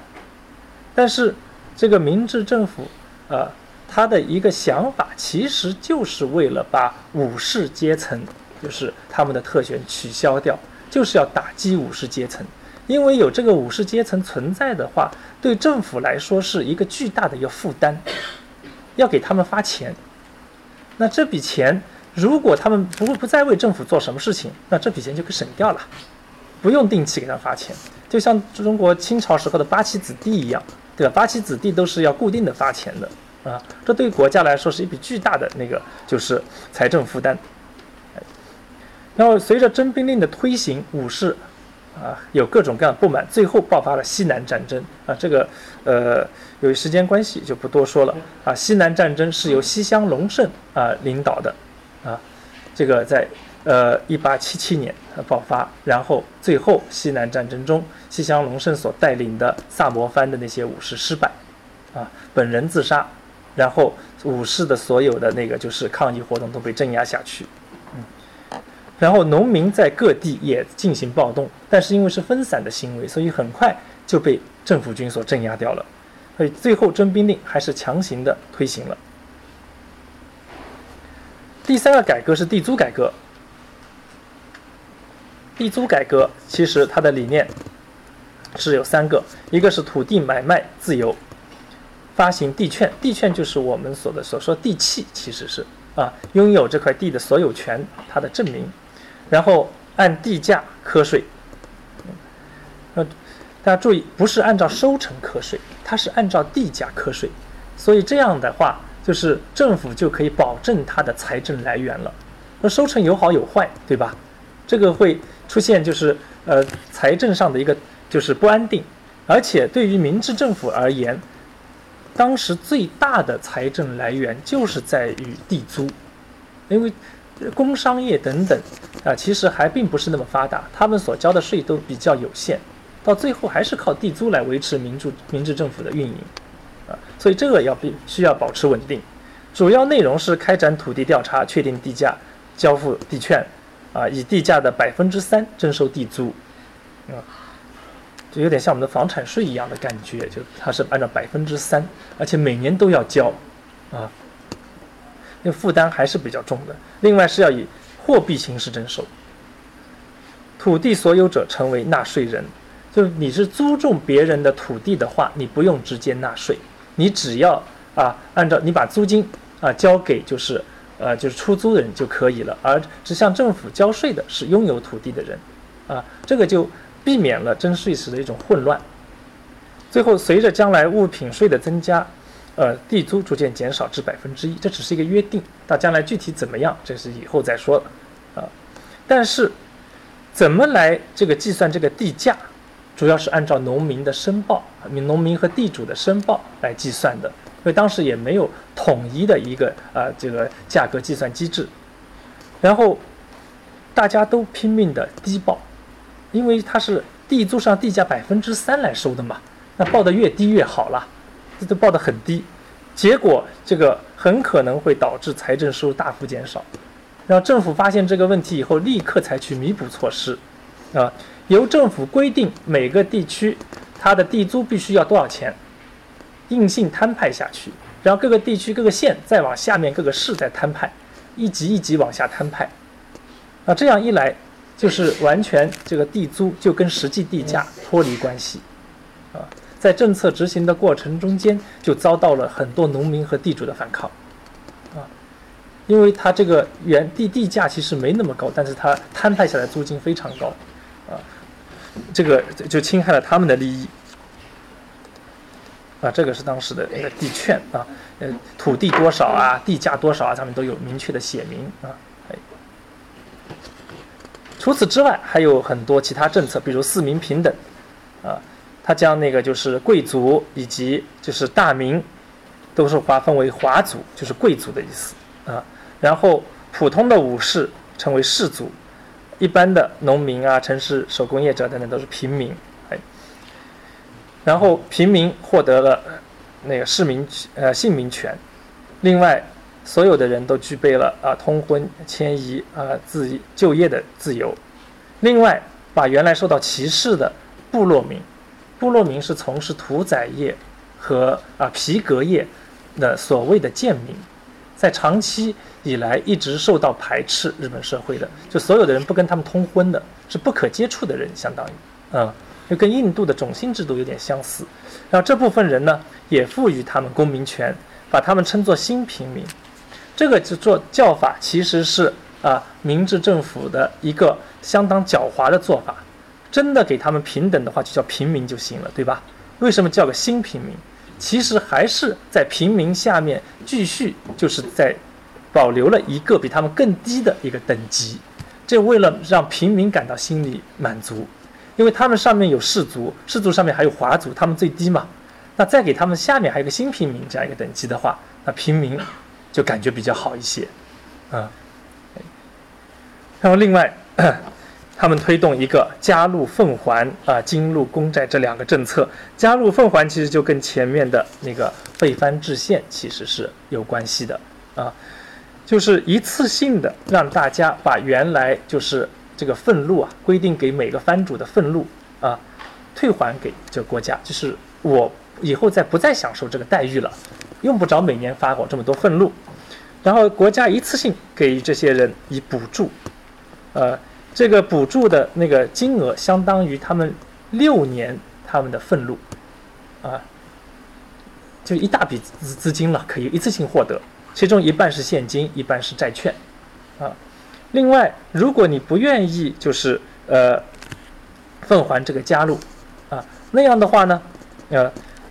就用在三年以后，一八七六年，用金禄公债的形式强行由政府买断。前面的加入奉还是自自由的啊，自己把自己的这个就是以前的这个俸禄啊奉还给朝廷，啊，不愿意奉还的到最后也是强制奉还的，其实啊，但是这里面有很大的区别，华族他奉还的时候，也就大明和贵族他们奉还的时候呢，是每个人分了六万四千元啊的那个。钱，六万四千元非常非常高了啊！当时的一万一日元相当于现在的一万日元，大家可以算一下达到多少，一笔巨款。但是到士族这儿就不行了，到士族因为人太多了，武士啊，所以士族每人只分到了五百日元啊，五百日元其实看上去不少，但其实用一下就没了，没几年就没了。所以这个其实，在对于武士的打击也非常大，啊，他们失去了就是啊一个可靠的收入来源，哎，这也就是为什么1877年会发生西南战争，为什么武士要起来造反的一个直接的原因之一。同时，也制定现近代的呃司法制度，目标是司法独立，建设法治国家。它的为什它的初衷其实是为了有利于修改条约，因为条约里有一项是领事裁判权，就治外法权。这法律，我日本的法律不能审外国人，原因就在于当时欧美认为日本的法律不符合国际要求，啊，所以不能由他来审理，呃，就是自己国家的人。哎，那么我们建立一个独立的司法体系，颁布各种就是符合国际惯例的法律。这样一来，是不是就可以把治外法权废除了？啊，所以他们致力于建立现代司法制度，也是为了就是把不平等条约，呃，就是就撤废掉。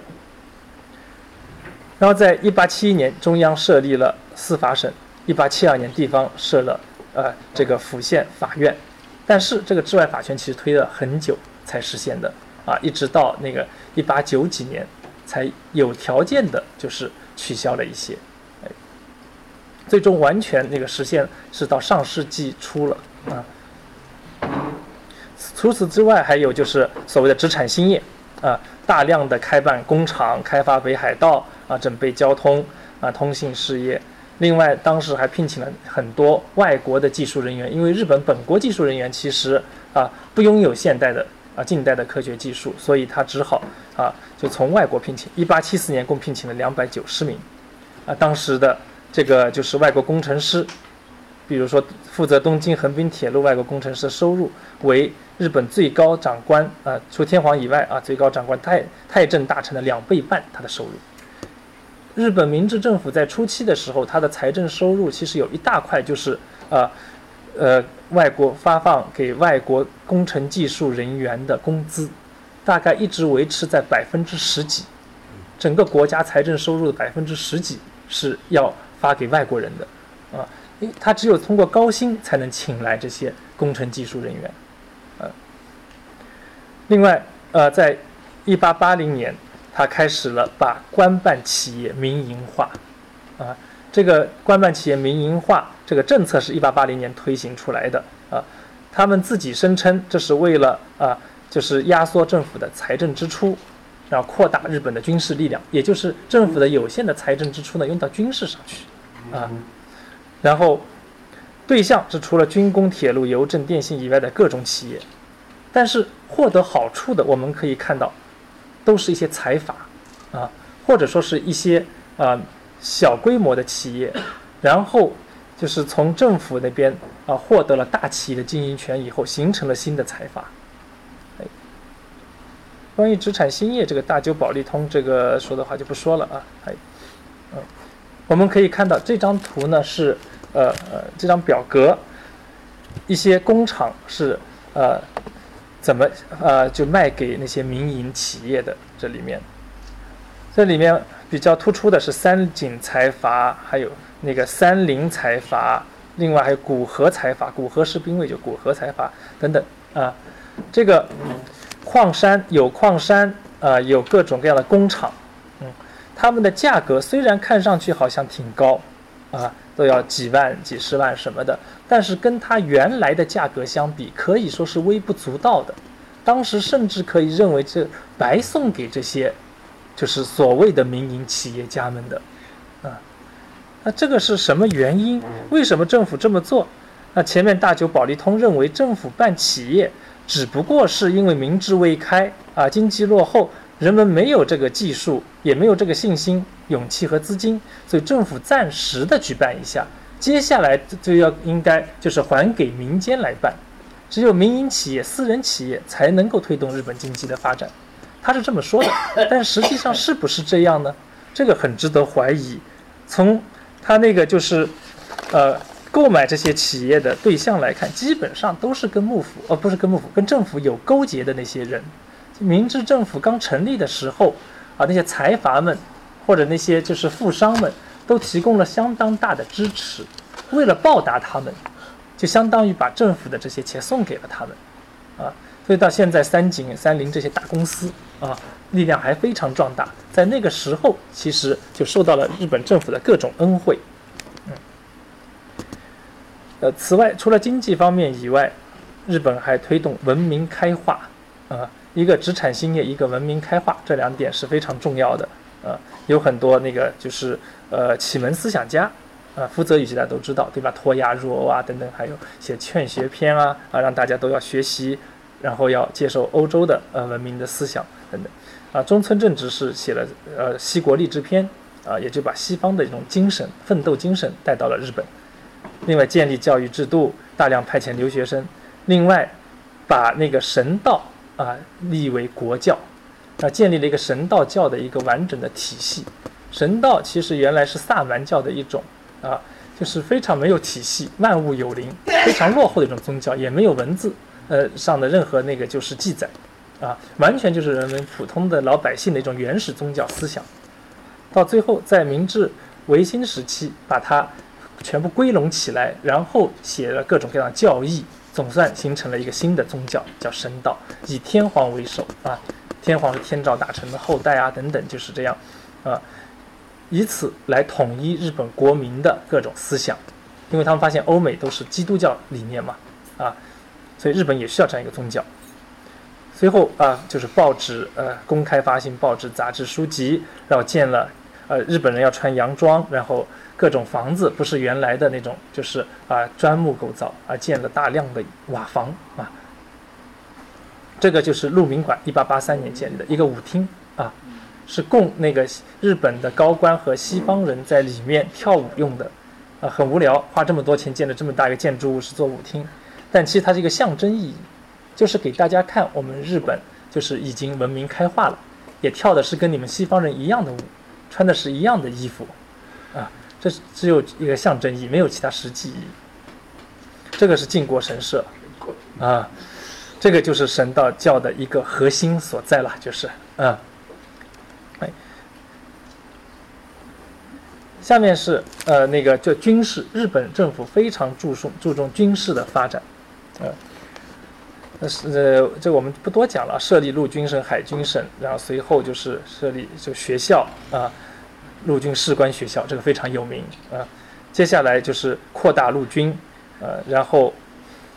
日本很有意思，它原来是根据法国的就是军队建制来建立日本的陆军的。但是后来法国在普法战争中失败了，被打败了，他立刻就开始模仿普鲁士的做法，他觉得这个要学就学最强的，啊，然后陆军迅速普鲁士化，然后呃就是建立了师团的建制，然后一开始是六个师团的建制啊，后来逐渐增加到八个，后来十二个等等，不断扩大啊，哎，然后这个就是在明治我们所说的明治维新期以后了，一八九四年建立联合舰队。啊，然后偷袭我们呃这个，呃甲午海战里面偷袭我们海军的，也就是这个联合舰队，啊。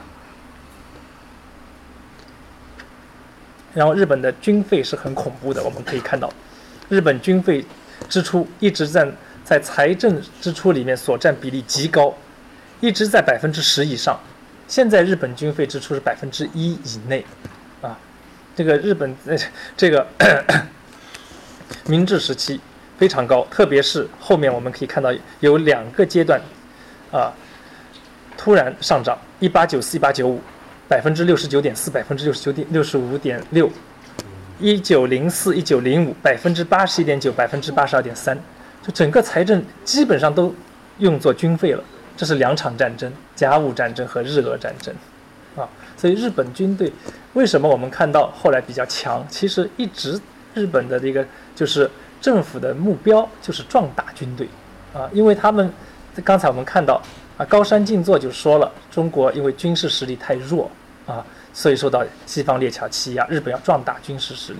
所以这个是他一个既定的方针，哎，哎，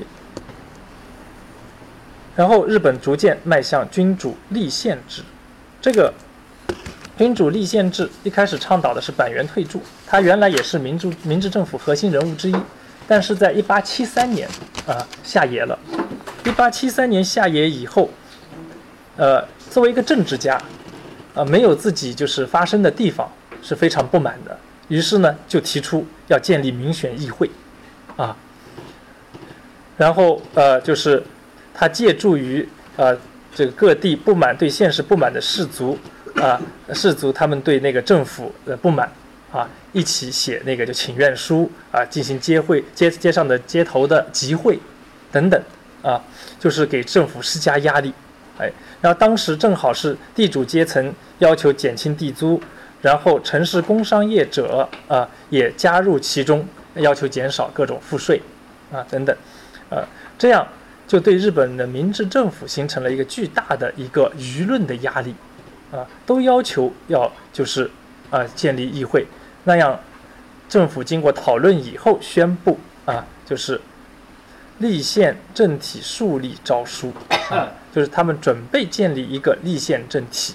然后呢，先在地方上开设议会，然后中央呢，议会还就是不能马上开设，啊，还是那个就是，呃，时机没有成熟，先请那些元老啊，建立一个元老院。就是有相当于我们中国的顾问委员会以前的啊，邓小平做那个啊，就是主主主任的吧，好像是啊。呃，这个元老院啊，就代表就是啊民间的意愿，但其实这个相差很多，嗯，这其实也是一个明治政府的一个啊，就是就缓兵之计了，这里面是。然后在一八八零年。民间啊结成了国会七成同盟运动，呃，呃，很多人就是向天皇请愿，要求开设议会，然后在迫于舆论的压力，最后啊由天皇出面发布了国会开设敕谕，约定在十年以后开设日本的国会。那在这十年里面做准备，做什么样的准备呢？伊藤博文等人就立刻创建了内阁制度。为什么创立建内阁制度？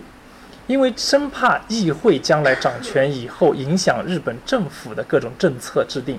所以要建立一个独立于议会的政府。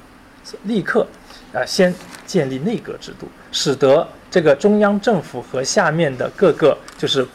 部委部门啊，政府部门啊，直接联系在一起，由政府直接管辖各个行政部门。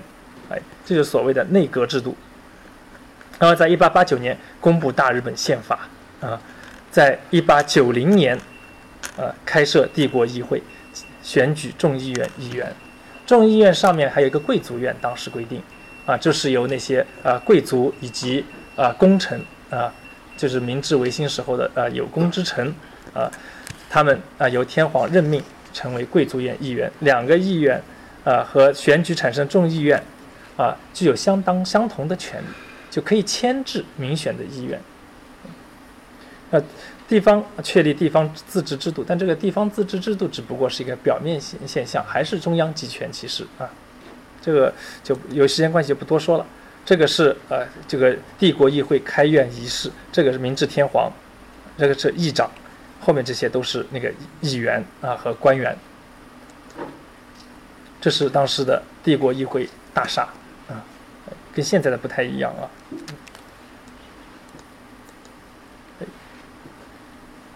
另外，关于这个不平等条约，呃的呃改正和废除，由于时间关系，我们就不多讲了。呃，在日本明治维新初年，其实啊，它有一个夙愿，就是要尽早的把这个不平等条约改正过来，去除不平等的条款，或者是整个废除。所以在一八七二年，就派呃以镰仓。嗯，巨士这样的高官为首的镰仓使节团访问欧美，啊，他访问的目的一个是跟对方交涉，能不能就是改改条约，去掉不平等的条条款，啊，另外一方面考察西方的那些就是各种经济啊、政治啊、啊、然后军事等等各种制度。很有意思的是，镰仓使节团到达美国以后，第一站就吃了闭门羹。美国的谈判代表一开始表现出非常积极的态度，接下来就问他们，请请你们把明治天皇的全权委任状拿出来。当时的镰仓这就是访问团，他们不懂国际惯例，根本没想到会有这个东西，就是交不出来。然后美国谈判代表哈哈大笑，那我们就不用谈了，你们连这个都没有的话，谈什么呢？然后立即派就是大久保利通和那个伊藤博文回到日本。让天皇重新写委任状再带回去，中间花了五十几天，因为都是坐船嘛来回。再回到美国的时候，美国人已经不想再跟日本人谈任何问题了，啊，然后不了了之跟美国的谈判，然后再跟美国没谈成，那到了欧洲也同样，啊，镰仓使节团认为基本上没戏，也就算了，我们就看看吧，哎，跟各国的政府啊。打打交道，要考察一下他们的啊各国的制度就可以了。所以他们后来基本上是以考察为目的的。而在外交方面，他们一开始所想要进行的啊不平等条约的改正与废除，反而转成了向各国政府宣布他们遵守条约，保护侨民，维持开国啊。所以我们可以看到，这个这武士他们的想法都是很实际的。一看谈不成，改不了，那就算了。我们还不如索性就是表示我们遵守条约呢，啊，这样能博得对方的好感，啊，对我们有利。哎，然后整个成果，呃，也很有意思。呃，他们自己认为是开阔了视野，收获了自信。呃，整个这个考察团在国外待了一年零十个月，浪费了巨额的税金，啊，结果其实什么事情都没有办成，呃。那回国要有个交代，有个交代，他们就用这个话来回复中央政府。哎，呃，后来啊，通过各种各样的手段，然后还有一种呃外交上的一些，就是呃呃怎么说呢？呃，条约吧，各种签订了各种各样条约，总算就是把以前的不平等条约逐步就是改正，到最后在一九一一年完全恢复关税自主权，代表就日本把不平等条约全部改正和废除过来了。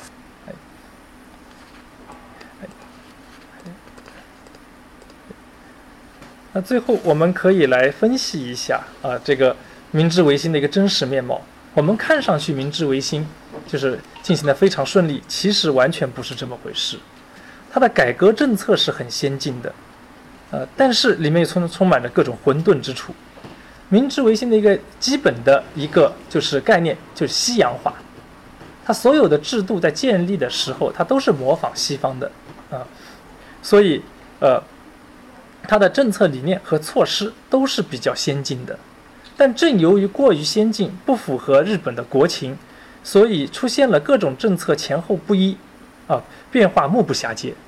执行呢有问题，立刻就改，改了还是有问题，再继续再改，啊，不断的进行改。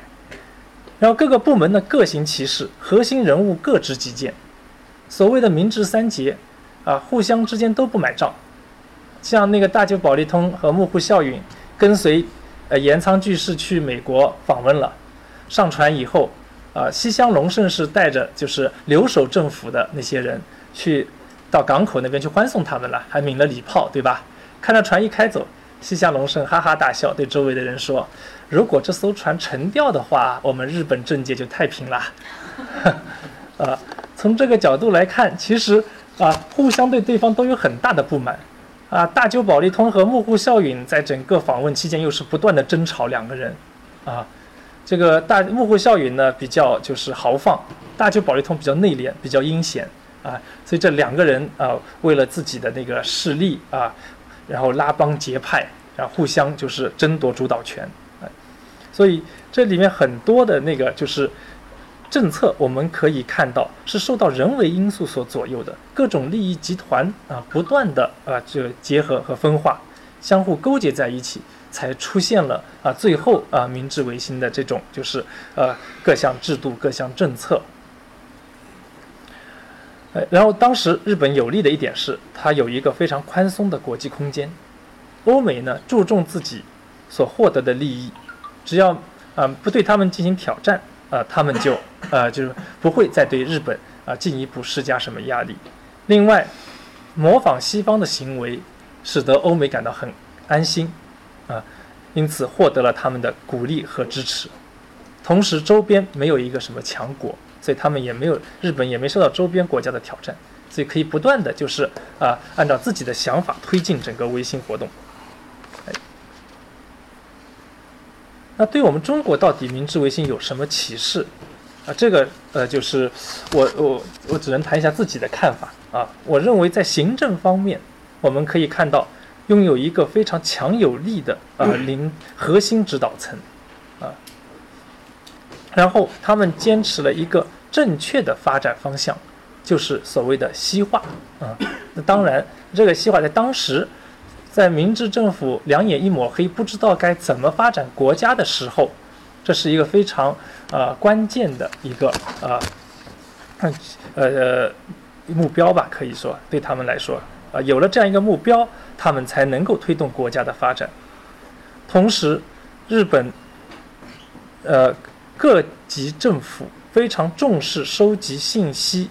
呃，然后解读信息，这一点也是值得我们学习和借鉴的。我们可以看到，从江户幕府时代开始，一直到明治政府时代，大家都是不断的想要了解外面所发生的情况，啊，那具体就是呃，在国内和国际上。出现了什么问题？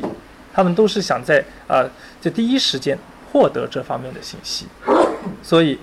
他们通过各种办法来收集信息。另外，呃，对信息进行解读，制定出相应的就是对应政策，这都是值得我们学习的。另外，呃，这个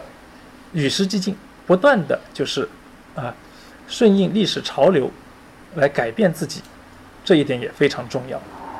另外，在经济方面，虽然我们说这个，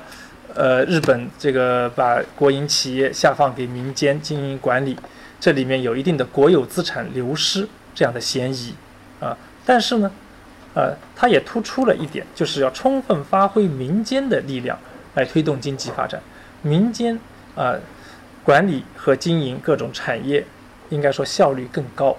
杜绝了很多政府部门不必要的浪费。但是在呃民间产业还没达到形成规模，大家这方面的知识技术相对缺乏的时候，由政府进行指导，啊，也是一个很好的措施。在教育方面，重视发展教育，啊，他们一开始就颁布了学制，要努力提高就呃国民素质，啊，开展积极开展义务教育。日本的义务教育最终的实现是在上世纪初一九零零年左右，我们中国的义务教育实现大概是在呃本世纪初，呃，就是呃百分之百这个就是小学入学和毕业，这个我们比日本。晚了一百年，从这个角度来看，就是日本日本在国民素质提高方面，它是呃做的比我们好很多。另外，在国际关系方面，他们非常重视借鉴国外的先进经验和知识，啊，另外灵活处理国际事务，没有什么原则，只要对自己有利就做，啊，这是。这个日本他们的外交方面的一贯的做法，一直到现在也是一样，啊，美国比较强，那跟着美国有好处就跟着美国去做啊，这个是日本的呃一个传统的做法，从明治时期一一直到现在，哎，呃，如果要说呃做一个总结的话，我们可以说明治维新，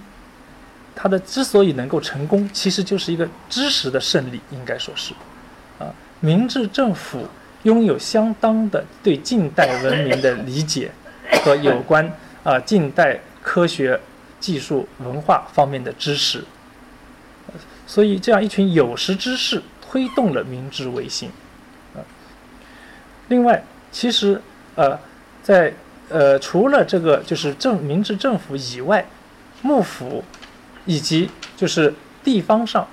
啊一般的武士等等。他们也都具有很高的啊知识水平，所以有这样一群呃具有一定知识的人在那，整个国家的发展就有了保障。另外，呃，明治维新中间出现的各种问题，其实我们刚才可以看到很多，但这里面我认为主要是有两个方面，一个是制度方面的影响，还有一个是呃个人利益的作用。出现的问题是。呃，在制度和个人利益这两方面，很难进行，就是把他们这个呃呃改变掉。所以呢，这个明治维新既有成功的一面，也有很多啊失败的一面，这都是无法避免的。哎，啊，这个是京都的金阁寺，啊啊，谢谢各位，请多提宝贵意见。